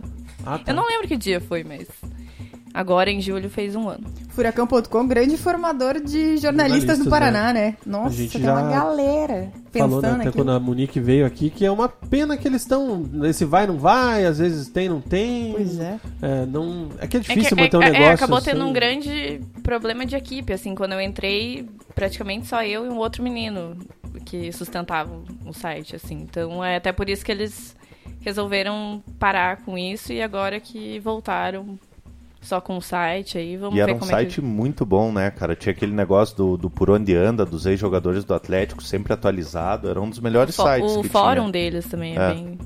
Aí bem hoje forte. temos a Threads para a nossa alegria. Que Sim, esper- alimenta, esperamos voltar, né, aí com os vídeos também. alimenta toda a torcida atleticana de conteúdo exclusivo para atleticanos, inclusive o Podtrets é todo sábado na Pacundê, no seu agregador de podcast. E notícias todo dia no site também, gente. Notícias, Fazer a propagandinha vídeos, Twitter, Facebook é bem legal, bem frequentado os comentários. O Adé gosta bastante de participar com os, o amigo internauta. É, vamos falar do Coxa? Ai, ai. Vamos. O que aconteceu com o Coxa, Cezinha? Relembre. Bom, o Coxa jogou na quinta-feira, empatou com o Sport 1x1, né? Saiu na frente ainda com o Robson, fez o segundo gol aí pela, pelo segundo jogo consecutivo, mas acabou levando empate com o Brocador, né? Brocador. É, mas mesmo assim, o, o Coxa é o quinto com 23 pontos, mas ele, no pós-Copa América, aí, na pós-pausa, né? Ele é o time que mais pontuou, fez 11 pontos em 18 nessa mini maratona que teve do, da Série B com quatro jogos aí, meio um período curto, né? O Coxa jogou quatro vezes em 10 dias. Ele fez 8 pontos em 12. Então ele tá com a mesma pontuação do quarto, mas tá. E a mesma pontuação do sexto, enfim, mas ele tá na, na quinta colocação coladinho com o G4. Então ele deu um salto bom aí no, na Série B, ele na décima. Antes da, da Copa América ali, ele estava em nono, daí ele perdeu pro Criciúma, chegou a ficar em décimo primeiro, décimo segundo. E agora deu esse salto che- colando no G4. É, o Coxa esteve bem impressionado não faz muito tempo com, no jogo de São Bento, né? A gente sabia que ele poderia, tanto o técnico Humberto Luzer quanto o Pastana poderiam cair ali se, se perdesse. Acabou virando o jogo e pegou em uma, uma sequência boa de, tá de, de resultados. Está invicto a cinco jogos. E agora vai pegar o Figueirense no sábado, né? Em casa e tem a volta do Giovanni e do Rodrigão, que não, não participaram do- dessa última partida contra o Sport. Tem uma expectativa do Wilson e do Rafinha também voltarem a jogar. Eles machucaram justamente esse jogo contra o São Bento. E vão completar aí essa semana três semanas de fora já do- dos jogos do Curitiba, mas eles já estão treinando, então uma expectativa de pelo menos um volte. Já tá naquela transição. É, já tá aí nessa parte final. O Alisson Maia sofreu um entorse no joelho, uma entorse no joelho no jogo contra o Sport, então amanhã que vai ter uma, uma noção exata do que, que é, se foi um trauma, foi uma lesão mais forte assim. Pode ser que ele fique de fora desse, desse próximo jogo. O Patrick, o Patrick Bray Patrick Bray. também é outro que é, até a esperança era antes ele retornar, mas agora que ele está começando a, a fazer mais participações aí no treino, então provavelmente já fica à disposição também. E as novidades são essas do nosso Verdão. E você querendo derrubar o homem, hein, Mugi?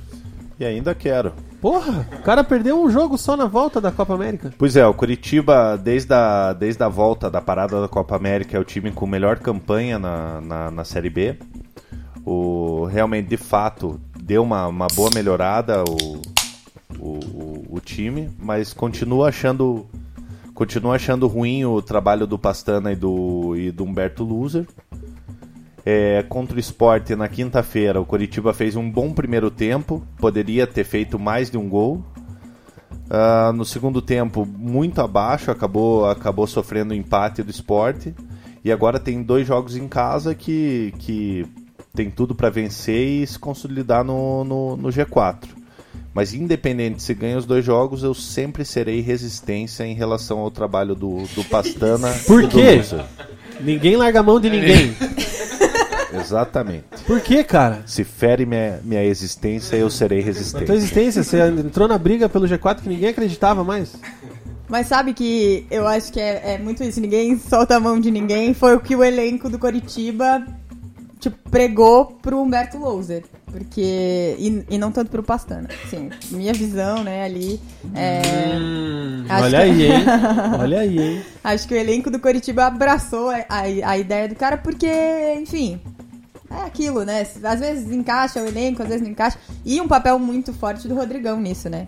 De, de agregar todo mundo e tal, nesse O discurso. Rodrigão é o líder que não usa a faixa de capitão, então. É, a- que- até porque ele comprou muito a ideia do Coritiba ali do, eu- do a- acesso. agora eu não vou me lembrar qual jogo que foi, mas o Rodrigão foi capitão agora no, no último jogo que teve no É, sim. Contra o Botafogo. contra o Botafogo. Botafogo. O Rodrigão foi o capitão do time naquele jogo. O jogo do golaço. Isso. Aliás, o que aconteceu, né, com o Royalana no, no jogo da última rodada, que perdeu o gol. Um gol É. feito Um gol que dentro da poderia pequena área. dar a, Pois a é. vitória pro Curitiba, do- mas o empate também não é ruim, né, contra o esporte. O Curitiba nunca ganha do esporte. Ele ganhou no ano que caiu só, né? Que a Pois gente é. foi naquele jogo que a gente achou que ah, agora o coxa não cai e foi lá 4x3, conseguiu. gol é. do Yasassi. Exatamente. O Gabi, assim, ó, eu, eu acho que é é um placar normal, um placar, um placar bom você empatar fora de casa. Mas se quiser subir, é esse tipo de jogo que tem que ganhar. Sabe, tava ganhando 1x0, dava pra ter. O, o Humberto Loser, inclusive, errou. Porque no, no segundo tempo o, o Coritiba recuou sem ele fazer nenhuma alteração, tomando uma pressão danada do esporte. Ele tirou o Luizinho, que é um meia, e colocou o Vitor Carvalho, que é um volante. Só que ele fez isso com 10 minutos do segundo tempo. Então, pô, chamou ainda mais o esporte pra cima. E era óbvio que ia, que ia acabar levando o gol. Tá, mas você quer que o cara ganhando fora de casa, num concorrente direto, vá mais pra cima? Não é vai mais pra cima, mantém, reorganiza ali. Não precisa colocar um volante Mas e puxar o mais pra des- E o trás. desgaste físico? Ah, mas o desgaste físico, os caras treinam pra isso, né, Vina? Ah, mas cansa do mesmo Pô, jeito. com, de- com 10 minutos de 10 minutos do segundo tempo, você vai segurar um resultado? É Humberto Louser. Pois é. É, o problema, o grande Série B? problema do Coritiba em toda essa campanha da Série B é defensivo. Não, não tem o que falar. No ataque agora, pô, você tem. Tá, tudo bem, no último jogo tava bem desfalcado. Então eu acho que o empate foi bom nesse sentido, porque era um time bem desfalcado. Agora tá, o Robson chegou, tá entrando legal. Aí, Rafinha, Rodrigão, Giovanni que subiu de produção. Então você tem uma, uma- um ataque muito bem formado, né? Agora, na defesa, quem que vai entrar no lugar do Alisson Maia? Quem que entrou? O Rafael Lima. Rafael Lima. Estreou na Série B, depois, O né? último de- jogo dele tinha sido rodadas. contra a Ponte Preta no ano passado. Pois ele não é. foi nem inscrito no Campeonato É, Paranaense. Então- Chegou a ser afastado do. É. do- A grande questão do Belém. Coritiba é porque não se trouxe um zagueiro, principalmente na parada da Copa América. Um zagueiro que fosse E de- perdeu de o. Alan Costa lá, né? Perdeu o Alan É, Costa. votou o Tarson Kelvin lá, que tá largado no no, Guarani. Guarani. É, não jogou nenhum jogo esse ano também. Mas o Alan Costa também não teria muito, muito clima pra, pra jogar depois da, É, da Copa é- essa que era a América, né? tendência, né? Perdeu ele, já sabe que precisa reforçar, porque com o Alan Costa já era uma zaga, né? Paraná mandar, 3 a um, 2 mandar um recado pro meu amigo Pastana. Tem dois zagueiros aí livres no mercado. Tem o Fabrício, que até chegou a negociar no, no início do ano com, com o Coritiba. Que... Qual, Fabrício? Fabrício, Esse aquele Paraná, que, que jogou no Paraná, que é, que é Flamengo. cria do Sim. Flamengo. Tem o Fabrício e um prata da casa do, do Coritiba, que é o Lucas Claro. O Lucas Claro encerrou o contrato dele com o time da, da Turquia, tá livre no mercado aí. Você repatriaria o Lucas Claro ou traria o Fabrício? Eu repatriaria o Lucas Claro, porque o, o Fabrício é um zagueiro canhoto. E o, o Sabino é, é o nosso titular, certo? Então não, não faz sentido você trazer outro zagueiro canhoto. Dois zagueiros. sai o Sabino entra quem? Sai o Sabino, entraria o Romerso, no caso, né? Então. É, tá. Você tá quer bem. trazer os dois, então? Não, mas eu, se- é que você falou pra eu escolher um dos Sim. dois. Eu escolheria o Lucas Claro. Aquele- E o Lucas Claro saiu do Coritiba em alta, assim, teoricamente, né? Ninguém queria que ele fosse negociado Eu não sabia dessa momento. do Lucas Claro, hein? Tá livre no mercado. O contrato dele encerrou agora lá na Turquia. Informação. E Informei. aquele papo do Douglão lá? Já era, não, não, vai, não vai acertar. O Coritiba ofereceu um contrato de por produtividade pra ele, eu acho que não, não aceitou, não foi pra frente. Não sei como é que ele tá, tava fisicamente também, então não é um negócio que, que acabou não andando. É, e o Curitiba que tem agora uma sequência de dois jogos em casa, né? Isso. Os dois têm promoção. Não, é só o primeiro, né? Que tem É, promoção do por Dia dos Pais. Do Dia dos Pais. Que aham. é esse contra o Figueira, depois Brasil de Pelotas 9 e meia. Figueirense que tá numa crise que dá até pena, né, cara? Inclu É, não tá, não tá estão- refletindo tanto na tabela, porque ele é o décimo, tem décimo primeiro, o décimo tem 20 pontos ali, tá 3 pontos de G4. Mas o Emerson Maria, né, pediu demissão, O Denis, goleiro. o, o Denis também aí fez uma postagem ta- tacando foda-se também com, com o Figueirense, estava ameaçando até WO, né, de não entrar em campo fora, é, não participar de treino, né, fazer greve ali na hora do treino, então é, tá numa situação meio complicada, né, virou um clube empresa, então é um, é um grupo que tá gerindo lá o futebol do, do Figueirense. Falia a empresa já. E tá complicado lá, cara. Poxa, aí tem que aproveitar esse bom momento que tá vivendo e a crise que se instaura lá no se instaura no Figueirense para tentar fazer esses três pontinhos aqui daí entra no G4 e tem a possibilidade de se manter com mais uma vitória em casa. E É, depois Poxa, é quem? Brasil de Brasil Pelotas. de Pelotas. Também E o Casa também. tabela. É, e o Coxa tá bem, é, querendo ou não, né? Ele perdeu pro Paraná o clássico ali, mas ele tem cinco vitórias, um empate e uma derrota. Então, um aproveitamento bom ainda na. Uma só derrota per- só? Só perdeu é, só pro o Paraná. Criciúma. Não, só o Paraná. Não, ele perdeu falando duas. em casa. Ah, não, Ah, em, em casa. casa, Ah, tá casa. bom, tá, tá certo. Achei que você tava falando pós-Copa América, mas quando o Paraná foi antes da Copa América também. né? Enfim, Você lembra bem. lembro. Como Tira- lembro. tirando, tirando o Mug, agora uma pergunta séria para mais Cezinha e Gabriela. É, vocês percebem, com relação, é, tirando a parte do elenco que realmente comprou o, o Loser, a torcida em geral e os bastidores aí de diretoria e tudo mais, ele tá mais tranquilo ou ele ainda tá muito pressionado por Samir, aquela coisa toda em coletiva, conselho, que a gente sabe que faz um agito muito forte? Qual que é a percepção de vocês nesse momento? Agora tá mais tranquilo, né? Tanto que uma possível derrota lá contra o esporte não ia balançar o cargo de ninguém ali. É, mas é claro, esses dois jogos em casa aí tem um peso considerável. É, por mais que tenha subido aí na, na tabela, se tropeça os dois jogos em casa, já volta a pressão. Eu acho que não chega ao ponto de já demitir. é, mesmo assim, mas é, é aquele negócio, né? Se tropeçar esses dois jogos em casa, uma derrota fora ali, já três resultados negativos em sequência, daí já pode Eu acho que esses. Pintou bolinha. Tem gol? Tem gol. Grêmio 3, Chapecoense 3. Tá, Nossa. cara. Que jogo, hein? Olha, falar o Salaf aqui, o Gabriel Salaf, que é jornalista, falou que o Denis foi pro Gil Vicente. De Galera indo pro, Portugal. pro futebol português. Quem foi pro Gilcim? O Denis, Denis. o Goleiro o do- goleiro Ah, do Figueira. sim. Aquele que o Kleber Machado Goleiro narrou de um jeito diferente. Pênis. E você, Gabi, qual que é a tua percepção? Então, acho que hum, é meio que indiscutível, assim, em relação a esses jogos em casa, porque são contra times que estão aí no meio da tabela, não tem é, aquele papo sempre, ah, time que quer subir em casa e contra esses times não pode desperdiçar ponto. Acho que a, a grande virada pra ver como é que tá essa questão do loser vai ser depois, porque tem, é, acho que são três jogos, são quatro jogos, um em casa, mas são jogos contra os paulistas. Aí tem o Oeste, que só empata, aí tem o Bragantino, que é líder, tem algum outro jogo e depois tem Ponte. É, depois do Brasil de Pelotas é o Oeste fora, Bragantino fora, aí o Vitória aqui no Couto no final do mês de agosto e a Isso. Ponte de novo É. fora de casa. Então acho que essa vai ser a sequência crucial para Humberto Louser para É, consolidar esse jogos. trabalho. E acho que vai ser muito difícil, porque se você pegar assim, é, a gente tá na 13 terceira rodada agora? Vai pra 14 Qua- quarta. Vai pra 15 Vai pra 15 é, Vai pra 15 rodada. O campeonato tem 38 rodadas. É muito cedo pra você. É a mesma coisa do Paraná, que enfim, de- né, depois é, a gente vai falar, mas é, é- é meio cedo pra você fazer uma sequência que consolida um técnico que era, que foi questionado desde o primeiro dia que ele tava no Coritiba. Então, enfim, eu acho que ele ainda vai enfrentar uma turbulência muito grande na, na série. A não ser, na série B, a não ser que o Coritiba vá de vez, né? A minha preocupação é que é, é em relação ao desempenho do time. O, o time tem conseguido os resultados, mas, mas muitas vezes na base da vontade, então não vai conseguir todos os resultados que precisa nessa, ne- nessa nesse afã de ah, eu vou lá na pressão e vou, vou ganhar a todo custo. É, mas eu acho assim, contra o Vila Nova teve uma vitória segura e contra o Botafogo, claro, deu um vacilo, né? É, Abriu eu acho que foi o 2x0. vacilo do Muralha, né? Segura É. mais ou menos. Não, né? não, mas assim, foi seguro contra o Vila Nova e abriu 2x0, né? Foi um vacilo. Não é o técnico, o técnico que leva dois gols ali de bobeira no primeiro tempo. Isso daí é besteira dos jogadores ali em campo. Inclusive vocês que zicaram o Muralha, né?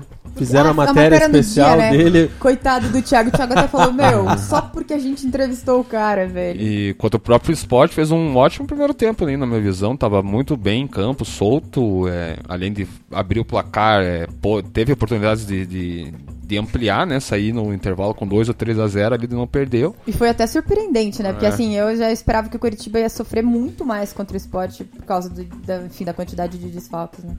E eu não sei se você falou, o Robson não joga contra o Figueirense, Não, né? tá suspenso. Mas Quem já? entrou no lugar? Já.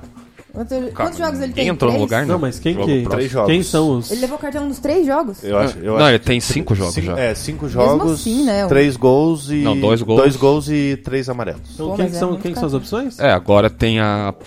Tem várias possibilidades, né? Se o, Giov- o Giovanni voltando, ele pode centralizar o Giovanni e colocar o Thiago Lopes na direita, né? Já que o Robson não vai jogar. Ele tem o Lucas Tocantins lá, que é uma Thiago Lopes, né?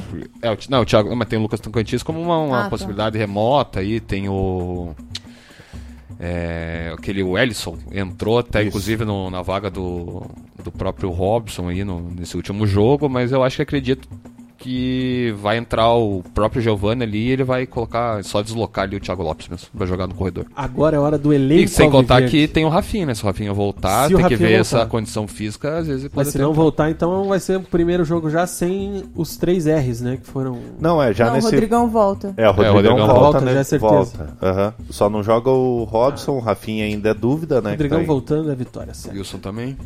É, Mugi, participações aí da galera Alviverde, recados. Temos algumas participações aqui. O Matheus tá pedindo pra gente ir até às 11 da noite. Matheus, não vai dar, cara. O. Eu tinha anotado aqui. a minha irmã, a rapaz. Su, tá A Su assistindo tá online. aqui. Falou que adorou ver a Thaís aqui.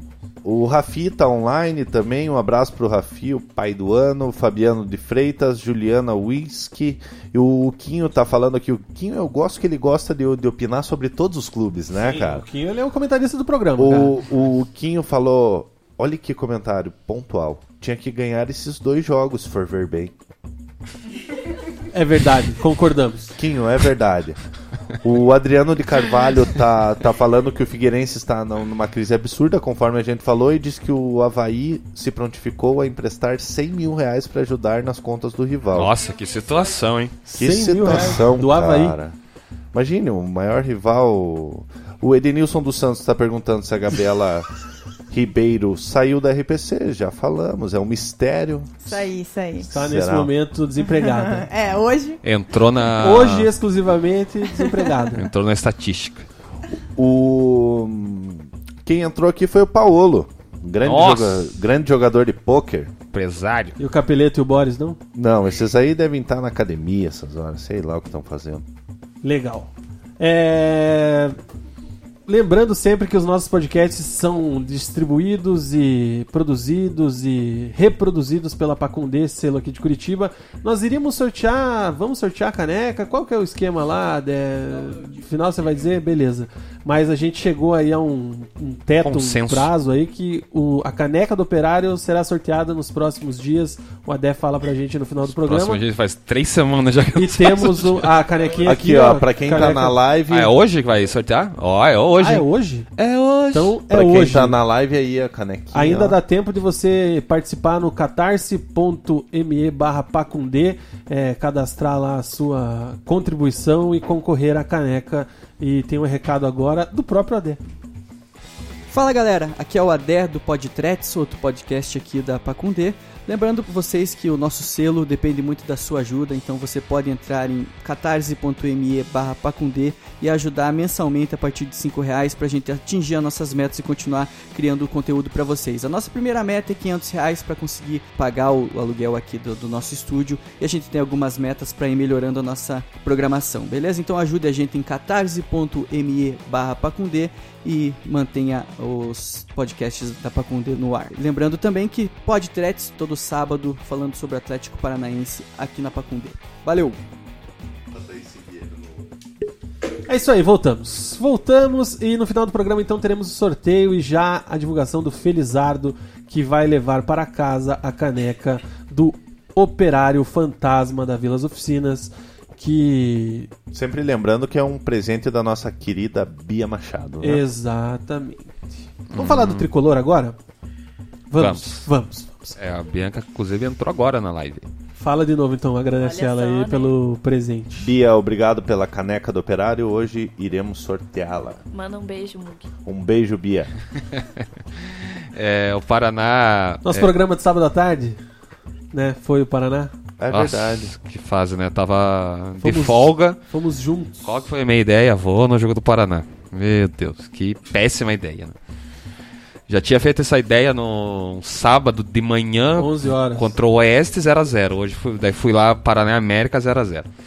Bom, o Paraná empatou sem gols aí contra o América. São três jogos já sem ganhar, três jogos sem marcar gol, né? Vai lembrar que perdeu do Sport 1x0 em casa, perdeu fora de casa 3x0 do Londrina.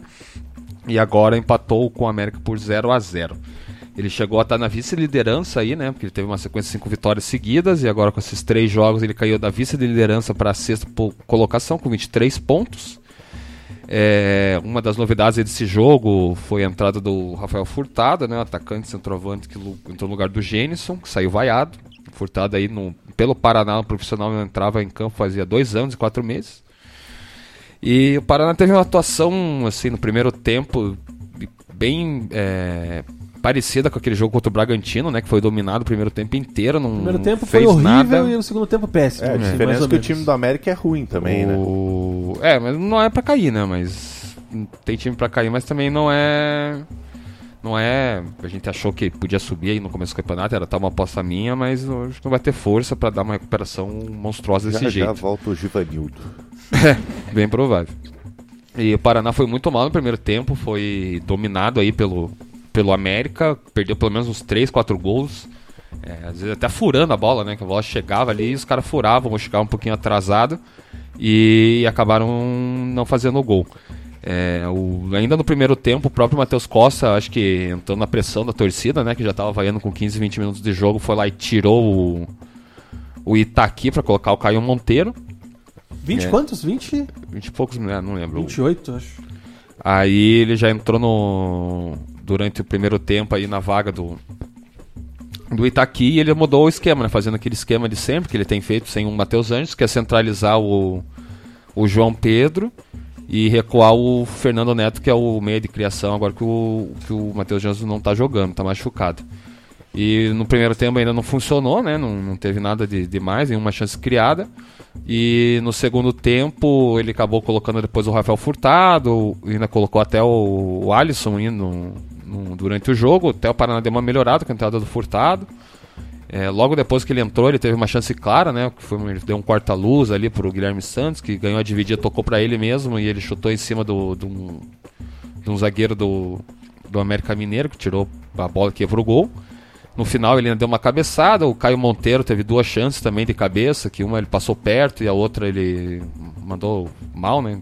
Era ele ter matado a bola e chutado, ele quis cabecear de longe e a bola foi pra fora.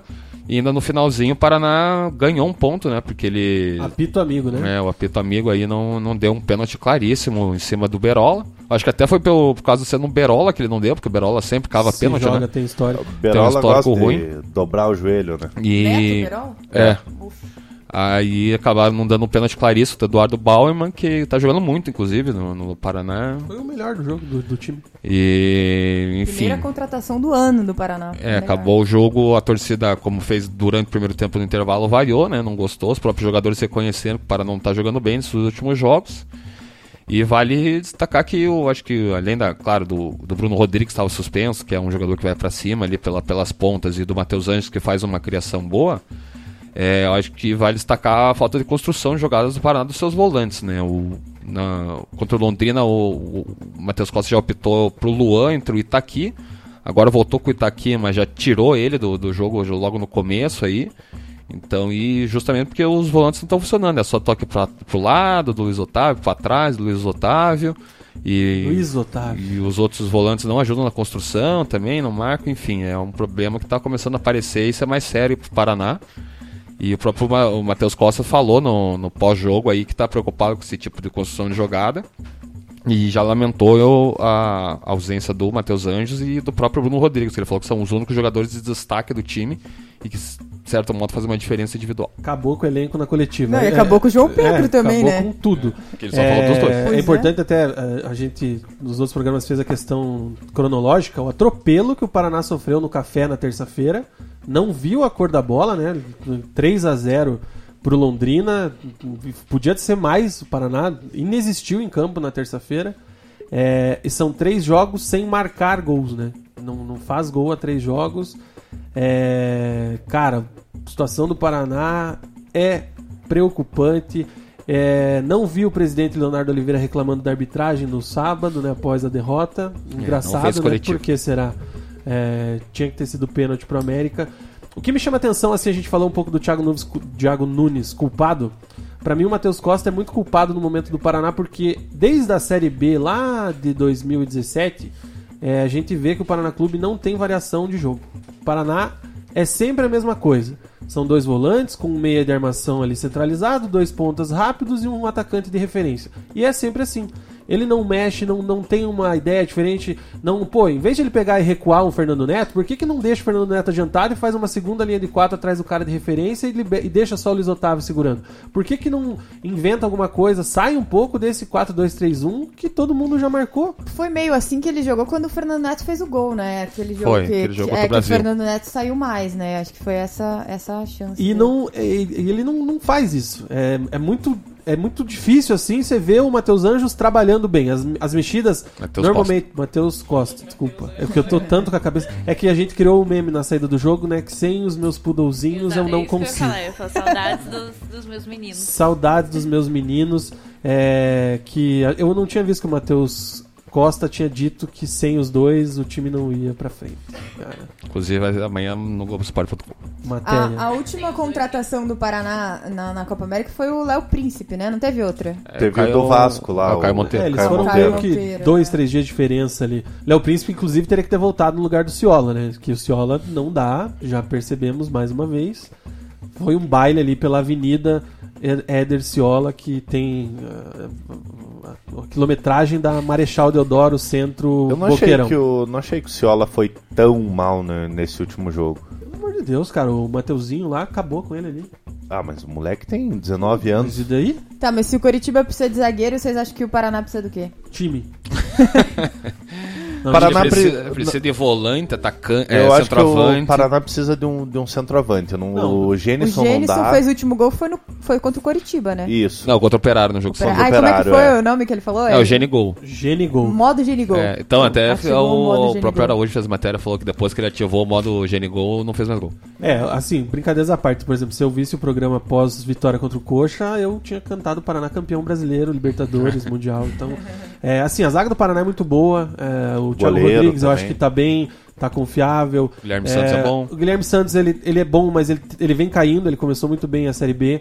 Agora, os dois volantes não dá, não tem condição. É, nem o Fernando Neto de volante também não dá. Isso já, quando a galera questionava ele lá atrás, por que, que ele não é titular? Não dá, é simples assim. E um cara que me decepciona muito até aqui é o João Pedro. O João Pedro, pra mim, faz uma Série B nota 6. É o artilheiro do time, pode ser quem decidiu os jogos ali, porque fez gols pontuais, vamos dizer assim, mas a bola rolando, ele não mostrou ainda o que veio. Tá muito mais pro João Pedro, que terminou como reserva na- no acesso, do que pro João Pedro, que começou no Paraná ali no ano do acesso. Porque muito mal. Mas cara. é que o time não tá conseguindo jogar também. Daí, Mas aí, daí dificulta. mas aí ele tem que fazer a diferença. É, mas dificulta um pouco. Por exemplo, ele dá num, num Gênison da vida. Mas ele dá no Gênison, esse é o problema. Ah, até tenta de vez em quando, mas não, a bola vem tudo quadrada pra ele, volta quadrada, tá? Então é. Não tá fácil pra ele jogar também. Ah, cara, não, pra mim não é desculpa. Mas É, o mim, problema o é que... Tá mal também. É, mas o problema é que a competição é muito longa. É sempre aquele papo, todo mundo acha que é só papo de técnico, mas se você coloca no papel, é aquilo que a gente falou, 15ª rodada. A disparada do Paraná ali depois do Coritiba, é, com uma um pausa de Copa América no meio, foi muito cedo para um time que vai lutar contra outros que tem um investimento muito mais pesado, que, enfim, tem, digamos, muito mais obrigação desse acesso nesse momento. Coritiba, Esporte, próprio Bragantino pelo dinheiro, né? É, então eu, eu acho que assim, é, é isso que o Paraná está enfrentando. É, e o que o Matheus Costa encontrou naquele momento foi um elenco que estava disposto naquela ideia. Aí se motivou. Não adianta, esporte é motivação também, né? Aquele jogo contra o Coritiba, velho, foi. Nossa, qualquer um, que nem você falou. Ah, o Paraná campeão da Sim. Série B, porque o que o Paraná fez naquele jogo Atropelou. é. Só que eu acho que o problema, a gente tava falando de contratação, é. Depois que o Mazuco saiu, ninguém assumiu a função dele no Não, Paraná, e né? nem vai assumir, pelo que o Cezinha tinha dito no último programa. Ou Pois no é. penúltimo, alguma coisa assim. É, então, e aí você cobra de quem? Né? Você cobra do presidente direto? Mas como que funciona o departamento de futebol? Tem Acho que, que- ter alguém, né? Tem que ter, tem que ter alguém pra primeiro resguardar o presidente, né? num- enfim, numa instituição, às, às vezes, né? Enfim, como era o caso do Coritiba ano passado, virou uma zona e todo mundo cobrava o presidente também. Mas nesse caso do Paraná tinha que ter alguém ali intermediário, porque já, a janela tá aberta, pode fazer contratação. E aí, a torcida vai pedir pra quem? E não tem um papo de atrasados, alguma coisa assim? Vocês ficaram sabendo? Foi um burburinho do jogo? Não Sua- tem. Tuas, suas fontes tá tudo em ordem, Cezinha?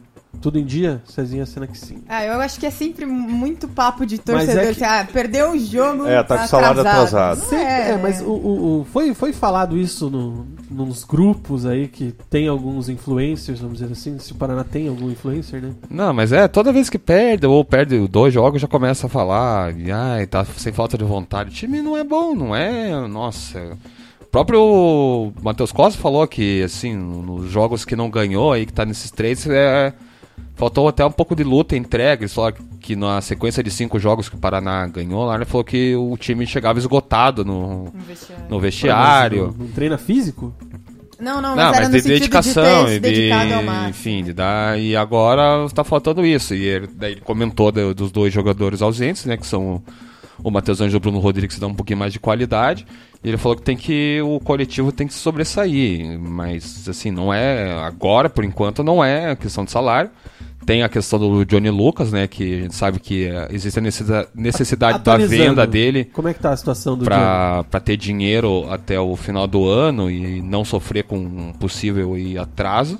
Ele não coloca o Johnny Lucas por causa disso, né? É, ele falou, foram três jogos, né, se- seguidos aí sem nem relacionar ele depois daquele jogo contra o Brasil. Brasil, de Pelotas que ele entrou no finalzinho, ele ficou nem relacionado foi. E foi mal, né, contra o Brasil de Pelotas. E o pró daí o próprio Matheus Costa aí na, na, na coletiva de imprensa falou que a situação do Johnny Lucas está de saída iminente aí, tá com uma negociação é, avançada que vai ser importante pro clube, questão financeira e tudo mais. Agora vai, então. E que não colocou ele porque justamente por causa dessas negociações, que mexe com a cabeça do jogador, enfim, todo aquele babazar. Mas é muito difícil, né? Um clube ficar dependendo da saída iminente de oito meses de um jogador É. pra pagar as contas. É uma várzea o nome disso. É, Até porque em dezembro ele já pode assinar um pré-contrato com qualquer clube, né? Então, e aí sai livre. é, tem que vender agora. Então, então, é, então, o desespero passa muito por isso. E então nessa teve reunião no, no, no domingo, hoje vai ter uma reunião amanhã cedo, que é para concretizar aí a, a venda do, do Johnny Lucas. A última é, último time que procurou ele é da Bélgica, não sei o nome ainda do, do time da Bélgica, que chegou a negociar, deu uma, uma, uma esfriada aí no e agora retomaram. É, parece. É, é, tem alguns times lá, né, que são um pouquinho mais famosos, que é o, é o Bruges, o, o Standard Liège, o Anderlecht, o, o Genk, que é o último campeão até da, da Bruges, que era Bélgica. o time do G2, né? É, O G2 quando veio pra e Atlético, tava no Bruges.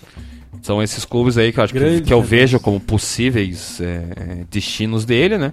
Ele que o Braga lá, que um, um clube italiano chegaram a acertar com o Paraná e o, o- Johnny Lucas não quis. Daí teve um, um Portimonense, Santa Clara lá, que são times menores de Portugal também quiseram fazer proposta, mas ele não, nem quis ir também, porque são times pequenos lá em Portugal. Teve até aquela situação do time do Oriente Médio lá que procuraram ele, não queria ir, porque quer ir pra Europa de qualquer jeito. Tá exigente também, né? É, não, não tá exigindo muito porque não tá jogando, mas enfim, foi um- uma ideia que teve o staff, o clube do o Paraná do jeito aceitou, né? Que colocou ele quatro vezes no ano inteiro. E, e foi essa estratégia que eles usaram para querer vender. E assim, o Paraná não tá também numa situação muito de ficar querendo, né, cobrar valores. Até tinha no ano passado, quando tava querendo valores maiores e tal. 50 milhões era dito, Mas, né, é. Meu Deus do céu. Só que agora, até, Vai nessa, por até dois. por causa do contrato e, e não tá jogando, tá desvalorizado, não foi pro Sul-Americano, tá jogando pouco aí no ano, ele, assim, eu acho que assim, um milhão de euros, dois ali, eles já estão dando glória a Deus e falar, por favor, pague. Vocês acham que essa estratégia é certa? Tipo, você não coloca um jogador pra evitar que ele se lesione? Que eu imagino que seja isso, né? Você evita que o jogador tenha uma lesão grave, ainda mais jogando uma Série B, que o cara hum, inevitavelmente vai sofrer pancada, corre um risco maior. Só que o cara também não tá exposto, então ele desvaloriza. Ele não tem vitrine, Não né? tem vitrine nenhuma, né? Esse é o manual de como você não deve gerir a carreira do atleta. Tanto você empresário dele, quanto você dirigente do clube que ele joga. É um absurdo não ter colocado esse piá pra jogar, cara. Eu acho que, o- que a diretoria do Paraná, eu tô falando o que eu acho, não o que acontece. Eu acho que eles usam isso como uma chantagem com, com o Johnny Lucas. Ó, você não vai ser utilizado enquanto a gente não, não, não tomar uma. É, mas o que o Matheus, uma definição. mas o que o Matheus Costa falou, Oi? Os dois saem perdendo nisso. Os Se dois tiver- saem perdendo, só que aí que tá. A diretoria do Paraná quer, quer de alguma forma ganhar mais dinheiro com ele. Mas o que o Matheus Costa falou errada. é que ele não coloca o Johnny Lucas, porque aí, por exemplo, o cara super encaixa no sistema de jogo do Paraná, resolve, não sei o que, a hora que ele vai embora, morreu o, Pelo amor de o sistema Paraná. Mas- Pelo menos foi o que eu entendi da, da, Sim. da É, se justificativa ele, se dele. ele tá falando, ele fala um negócio desse, ele não ele tá pensando com a cabeça. É, tem que aproveitar o cara enquanto o cara tá aí. Até o próprio Thiago Nunes, né? Tá colocando o Nicão numa posição errada. Não, Está. vamos levar Mas pro- ele, É ele tá usando o cara enquanto tá aí, porque se leva ele vai sair ou não. né? Paralelo. O Thiago Nunes não vai colocar mais o Bruno É, o Guimarães, pra Guimarães, jogar. ia Não falar. vou mais pôr porque ele encaixou no meu time, fez o Atlético jogar muito bem. Quando ele sair, vai fazer falta. Não, é isso que eu ia falar, igual O o, Renan Lodge, Lodge. O Lodge saiu, é óbvio que Não, é uma acaba ali o sistema, mas É, é assim que você consegue vender por 20 milhões de euros. E tenho certeza que se o Matheus fala isso, cara, provavelmente alguém de cima vem e fala com ele pra ele dar, porque eu não acredito que o Matheus, que eu conheço o Matheus, pense dessa forma e por isso não, não escala. Porque, cara, o Johnny Lucas era o camisa 10 da Série B, ele nunca era, não era o meio armador, não era o cara pra jogar com a 10. Jogava com a 10 justamente pra tirar uma foto lá, mandar pros gringos, ó, olha aqui, ó, camisa 10, Série A, tal, contra o Corinthians, contra o Flamengo, não sei o quê. E agora dá uma dessa, cara? É, e realmente o Paraná, o próprio Paraná, o, o Leonardo Oliveira já chegou a falar que pelo Paraná ele já tinha vendido, só que o próprio o staff dele, eles estão se, se fazendo, aí, regulando, querendo escolher time, mas não estão numa situação pra ficar escolhendo muito, né? É, que o Braga pra mim ali de Portugal era o- é a quarta Nossa. força de Portugal, ele devia dar graças a Deus e ir. Mas Aquele será papo que- de empréstimo pro Atlético seria uma ótima. Empresta É. pro Atlético. Mas você não acha que os empresários também podem estar forçando pra uma saída? É isso que eu ia perguntar. Ele é muito fatiado? Eu não sei como é que é. não, o- ele é do Paraná, não, ele teve uma renovação ano passado mesmo. É, Mas é um cara e o Paraná. É, ele tinha, o Paraná já tinha 70% dele e diz que nessa renovação até aumentou e ficou um percentual pequeno aí pro. Pois é, então não faz sentido um é. empresário Só que o Paraná ele quer voz, né? manter percentual pelo menos 20% aí nessa venda para uma futura venda, se Fica ele vingar. Uma sugestão de pauta, um dossiê de toda essa história do Johnny Lucas esse ano. Aquela viagem pra Europa do presidente. Cara, tem muita coisa errada que foi feita nesse negócio. É, Obrigado, só editor. lembrando, o Paraná tem uma sequência de dois jogos fora de casa, velho. Além de tudo pra ajudar, é Vitória agora e São Bento na próxima semana, sábado às 11 da Dois manhã. times que estão na zona de rebaixamento, né? Exatamente. Sábado, 11 horas, que delícia, hein? Mugi, participações aí, cara, da nossa audiência.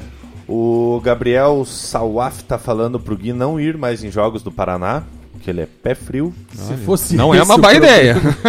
O Renan tá falando que desde que saiu o Matheus Anjos, o Matheus Costa não consegue escalar e dar um padrão de jogo pro, pro Paraná Clube. O Adriano de Carvalho, o Adriano de Carvalho tá falando que o Paraná tá completamente engessado. E o, o Adriano também tá falando que o Johnny Lucas é fraco. Não estão colocando ele para evitar que, que desistam de contratar ele. Mas a sequência de vitórias já foi sem o Matheus Anjos? Não, foi. Não foi? Teve Uma parte, dois né? jogos só. É porque ele É. machucou contra o Bragantino. Depois da Copa América? É, Exato. Foi, foi depois da o primeiro Copa América. jogo, O primeiro jogo depois da Copa América, ele fez o gol até. é, o gol de empate contra o Bragantino. É, Depois mas o... assim, o time Aí se segurou, machucou. né? Ele colocou o Aí- Fernando Neto. É, daí ele ali. ganhou duas, né? Que foi a do Brasil e do, e do Figueirense. E depois agora tá três jogos sem, sem Três jogos sem vencer. Vou ser sincero, né? Essa sequência de cinco jogos aí foi uma cagada daquelas, né? Não, não tem, é isso. Aquele jogo contra o Brasil do Pelotas lá, por mais que teve aquele gol anulado, teve o gol dos caras antes que o juiz anulou de forma errada também. Ai, ai, tricolor da vila.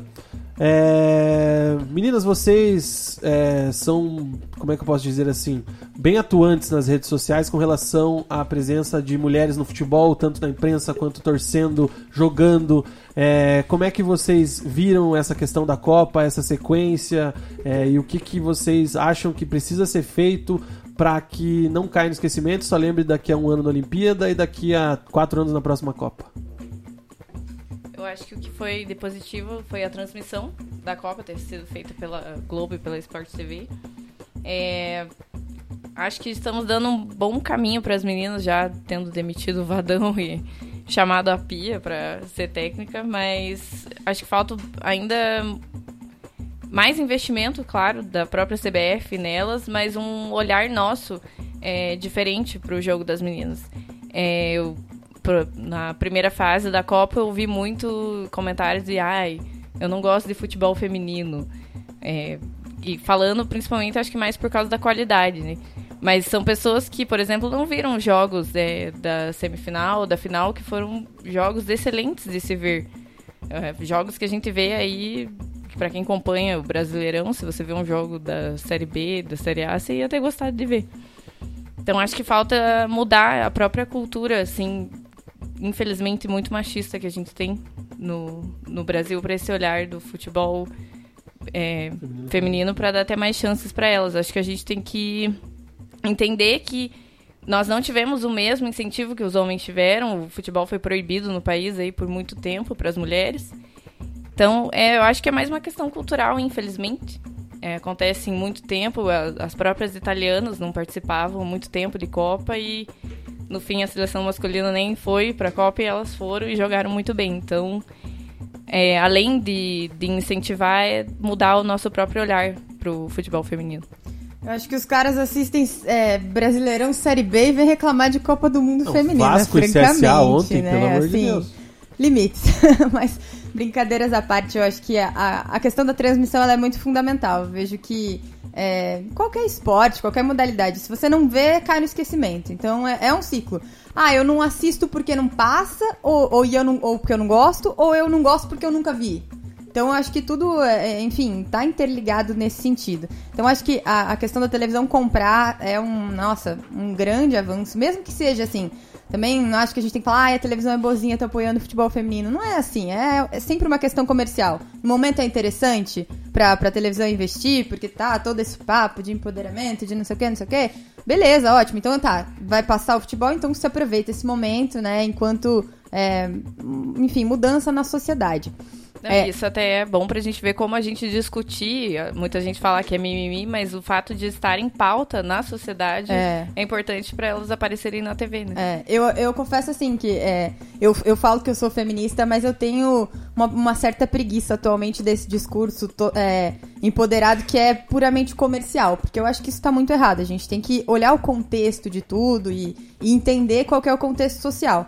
A mulher, ah, a mulher entende de futebol, nananã. Não, a mulher não entende de futebol no grosso da sociedade, porque isso é negado a ela ainda na adolescência. Na adolescência, quando você tá na, na educação física, pô, ah, um monte de meninas já não joga, não pratica mais esporte, não pratica futebol, hand- handebol, talvez um vôlei. Enfim, então isso é negado ainda na adolescência, sabe? Então acho que a gente tem que refletir muito sobre tudo e sobre como a gente chegou até aqui. Então, enquanto jornalista é, esportiva hoje, né, é, sempre, enfim, sempre tento é, pontuar essas questões, ainda mais questão de assédio, porque, enfim, é um saco, né, é um saco você tá no estádio, o cara fica te enchendo o saco, fica mandando mensagem, ficar falando é, coisas indevidas, é, é claro que é um saco. Mas é muito além disso, assim, você tem que falar e deixar isso claro, mas não, não por mim, mas por todas nós. Então acho que é, a questão da Copa do Mundo Feminina veio muito nesse sentido. E a gente pode aproveitar isso pra, pra pensar daqui pra frente, né? Acho que daqui um ano na Olimpíada. Claro, assim, a gente vê algumas transmissões a mais de, de Brasileirão agora, né? É, o Sport TV tá passando alguns jogos. Mas daqui um ano na Olimpíada, talvez a gente já tenha uns- a- outros olhos pra, pra Copa do Mundo. Aí, daqui quatro anos, talvez o Brasil seja sede. Talvez a gente vá aos jogos pela pira, porque a gente gosta, porque todo mundo gosta de ir no estádio. Então, assim, é uma construção. Não dá pra achar que, ah, então agora, beleza, a gente se importa. Também não dá pra ser hipócrita nesse Sim. sentido, né? É, mas acho que é legal que as pessoas estão olhando com outros olhos. Claro que tem. Vejo muito uma galera olhando assim, torto. Como olham torto pra gente em qualquer lugar. Vão olhar torto pra gente no estádio, vão olhar torto pra gente em qualquer ambiente. Tipo, ai, ah, a metida aí falando, acha que sabe. Não, não é eu acho que sabe. Eu tô debatendo aqui com vocês, com qualquer pessoa, como igual. Sim. Porque nós somos iguais, sabe?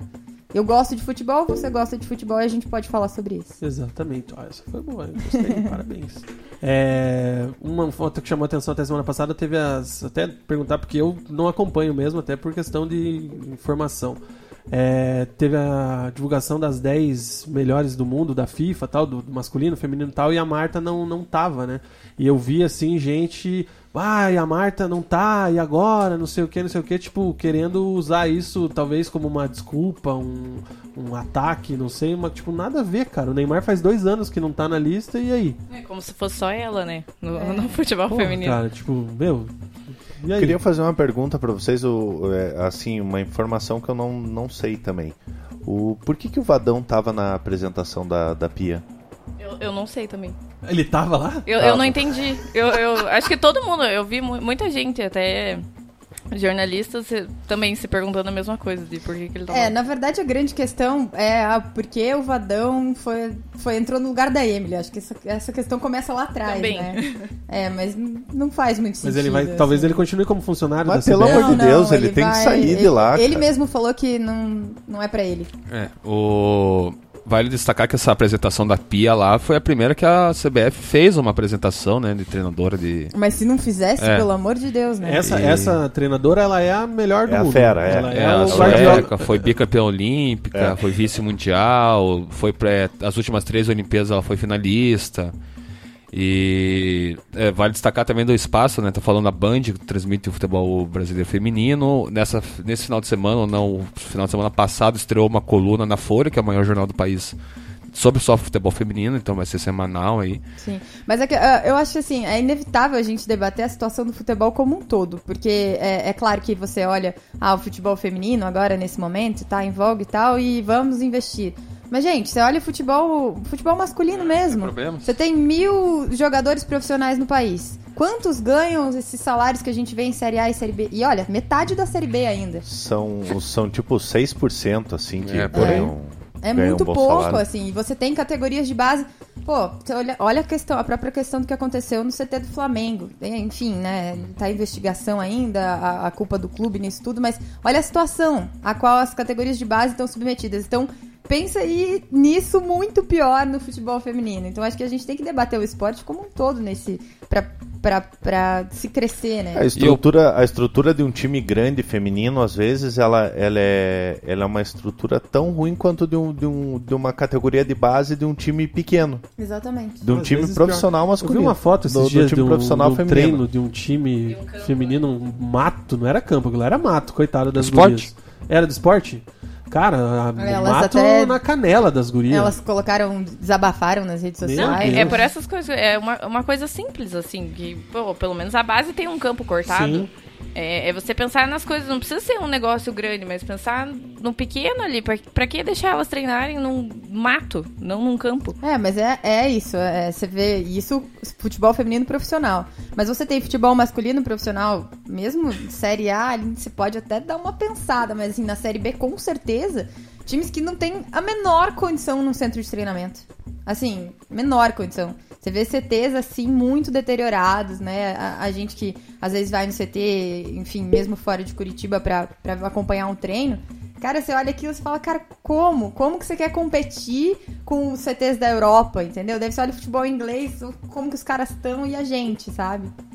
E acho que a- até a própria vinda dessa, da, da Pia, né, é, é que eles vão dar essa liberdade para ela tocar assim um projeto desde lá do, do início, né.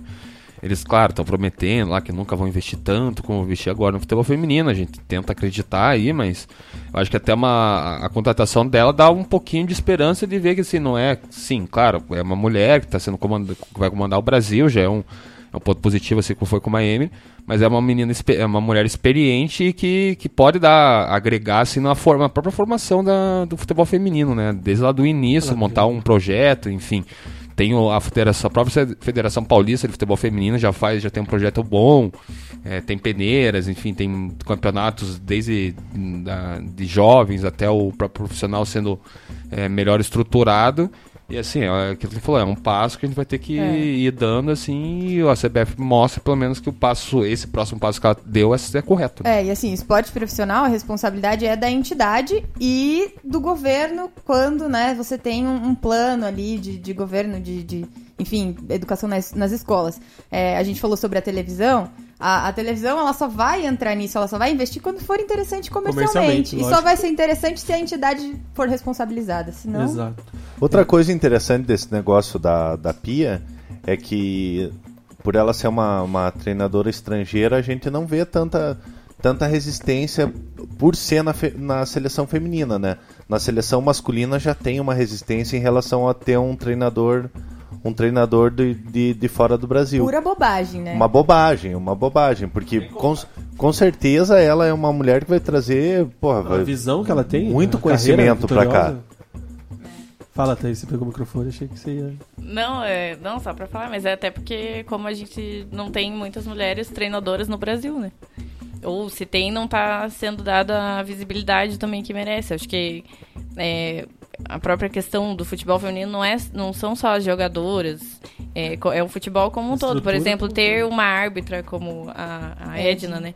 Agora apitando, é, as bandeirinhas foram, acho que as primeiras que começaram, a gente vê mulher em campo e ainda assim, né, sofrem um, um abuso assim desrespeitoso, enfim, acho que é, é, é tudo isso, não é só a jogadora, não é só a seleção, é, vem desde aí, desde você ver é, uma mulher integrando a comissão técnica, uma mulher apitando o, o, é, o jogo, bandeirinha, é tudo, assim, acho que tá na hora de olhar para um todo e não só também só para a seleção.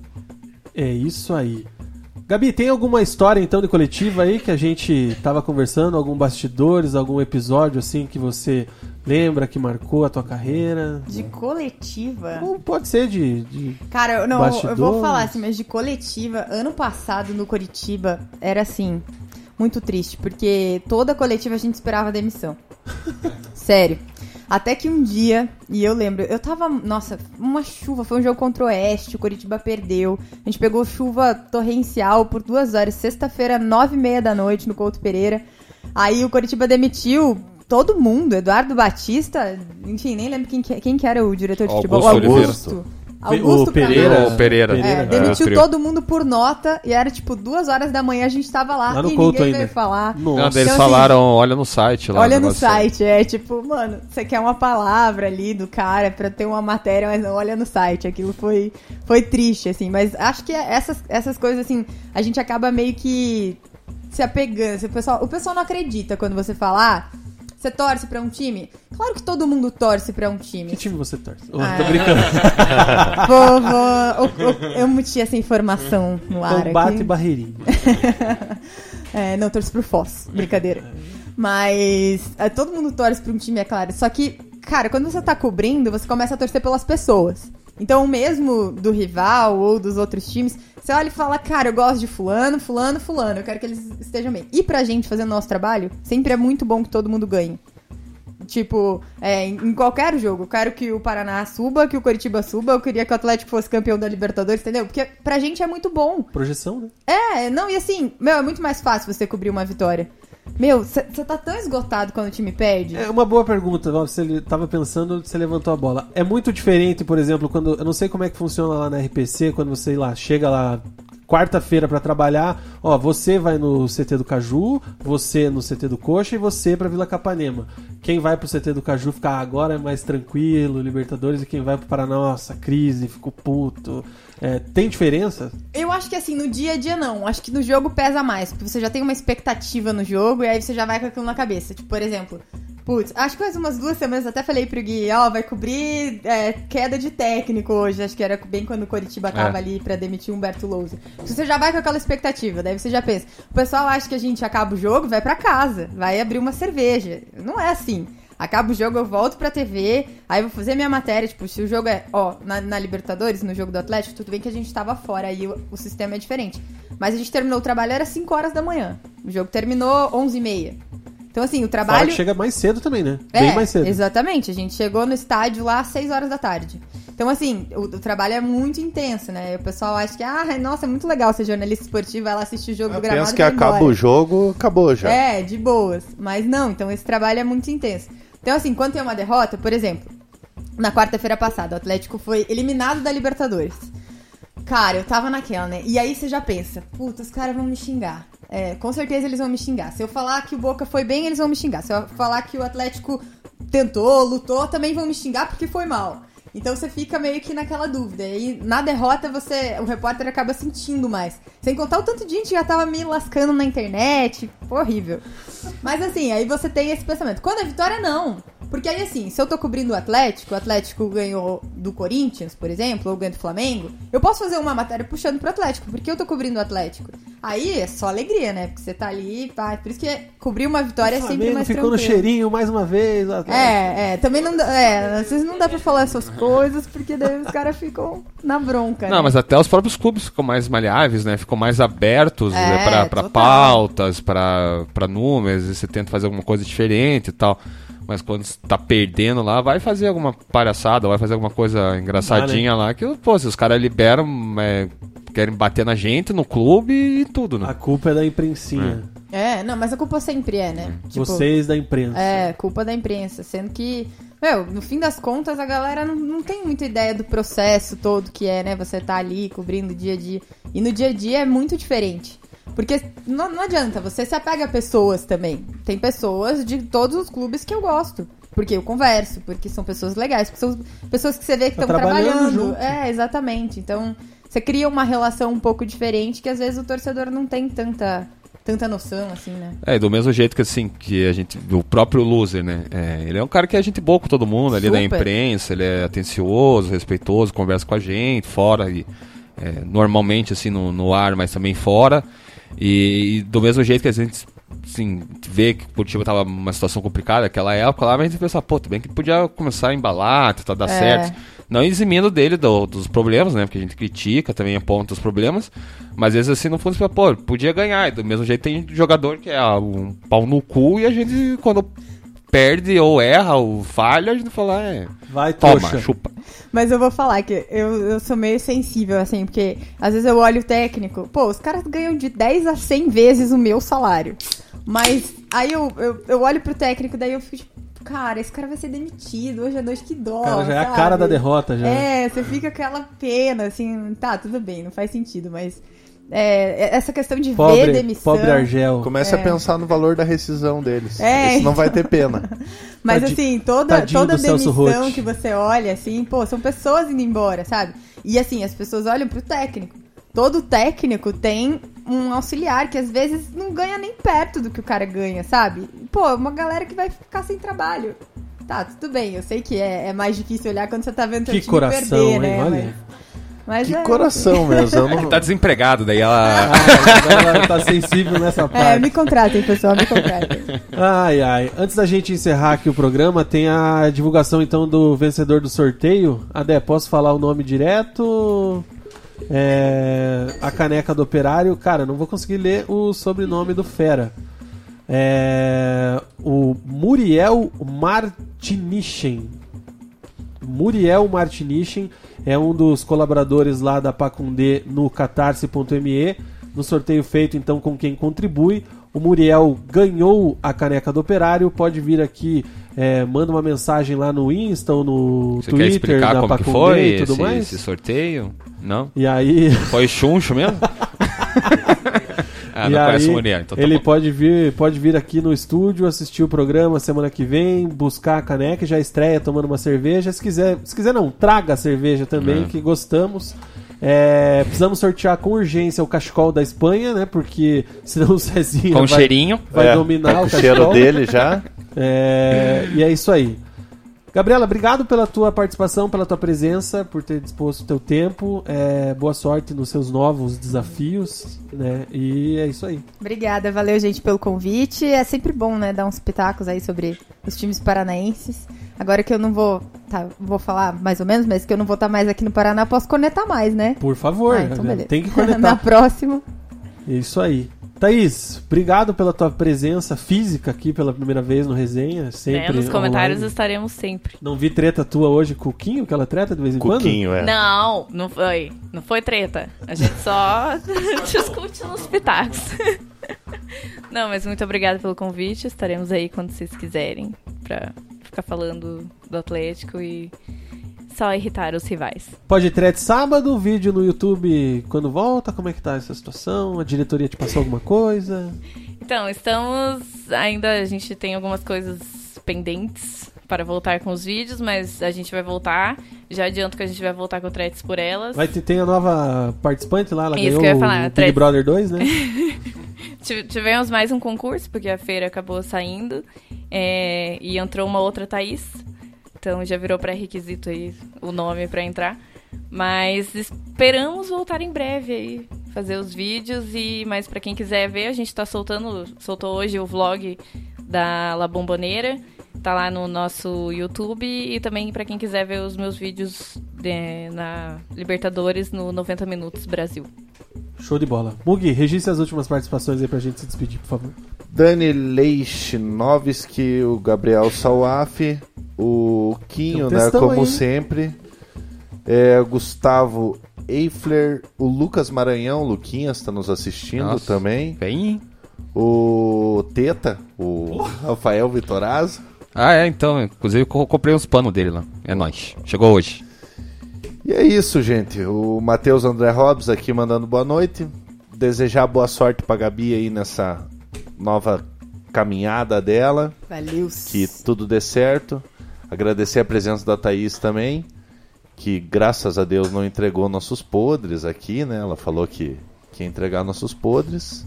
Não, eu falei porque você falou que ia fazer perguntas capciosas. Mas me comportei, né? E agradecer vocês, né? O pessoal da Pacundê também. Como sempre. E é isso, gente. Valeu. Obrigado, Mugi. Cezinho. Obrigado, mozão, aí, por ter vindo, né? Contar a experiência da bomboneira e as coisas do Atlético, a Gabi. Mozão, que É. bonitinho. É que você não viu ele falando com um jeitinho de criança que ele fala. Quem olha pra essa cara bruta na redação não Fala um imagina pouquinho, isso, fala. né, gente? Não, obrigado. Fala. É só na intimidade. Ô, moção. E agradecer a Gabi por ter aceitado o convite, né? Ela que está alcançando voos maiores, né? Não vamos falar para onde. E falar, até comentei pro- com ela na redação que eu senti falta de falar de certo político mal aí com ela, Certas mas assim. pessoas, certos mas vamos, presidentes. é, mas vamos falar pelo Twitter e pelo WhatsApp também mal dele. É isso aí. É isso aí, gente. Voltamos então na semana que vem pelo Face, pelo Twitter, pelo Instagram, por todas as mídias sociais. Vocês acompanham o Resenha de Boteco. Amanhã tem Cast Cast. E é isso aí. Tchau. Valeu. Pacundê apresentou Resenha de Boteco. It's summer and time for parties and reunions. What's the one thing you don't want to run out of? Ice. Save at Lowe's for the 4th and get the new Bosch French door refrigerator with the advanced Quick Ice Pro system. You'll have an ice maker fast enough to keep up with your family and friends. So, whether you're filling a glass or a cooler, you'll always have plenty of freshly filtered ice with Bosch. Shop Lowe's for the values you want on appliances today and every day. US only.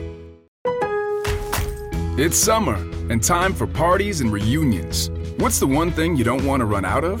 Ice. Save at Lowe's for the 4th and get the new Bosch French door refrigerator with the advanced Quick Ice Pro system. You'll have an ice maker fast enough to keep up with your family and friends. So, whether you're filling a glass or a cooler, you'll always have plenty of freshly filtered ice with Bosch. Shop Lowe's for the values you want on appliances today and every day. US only.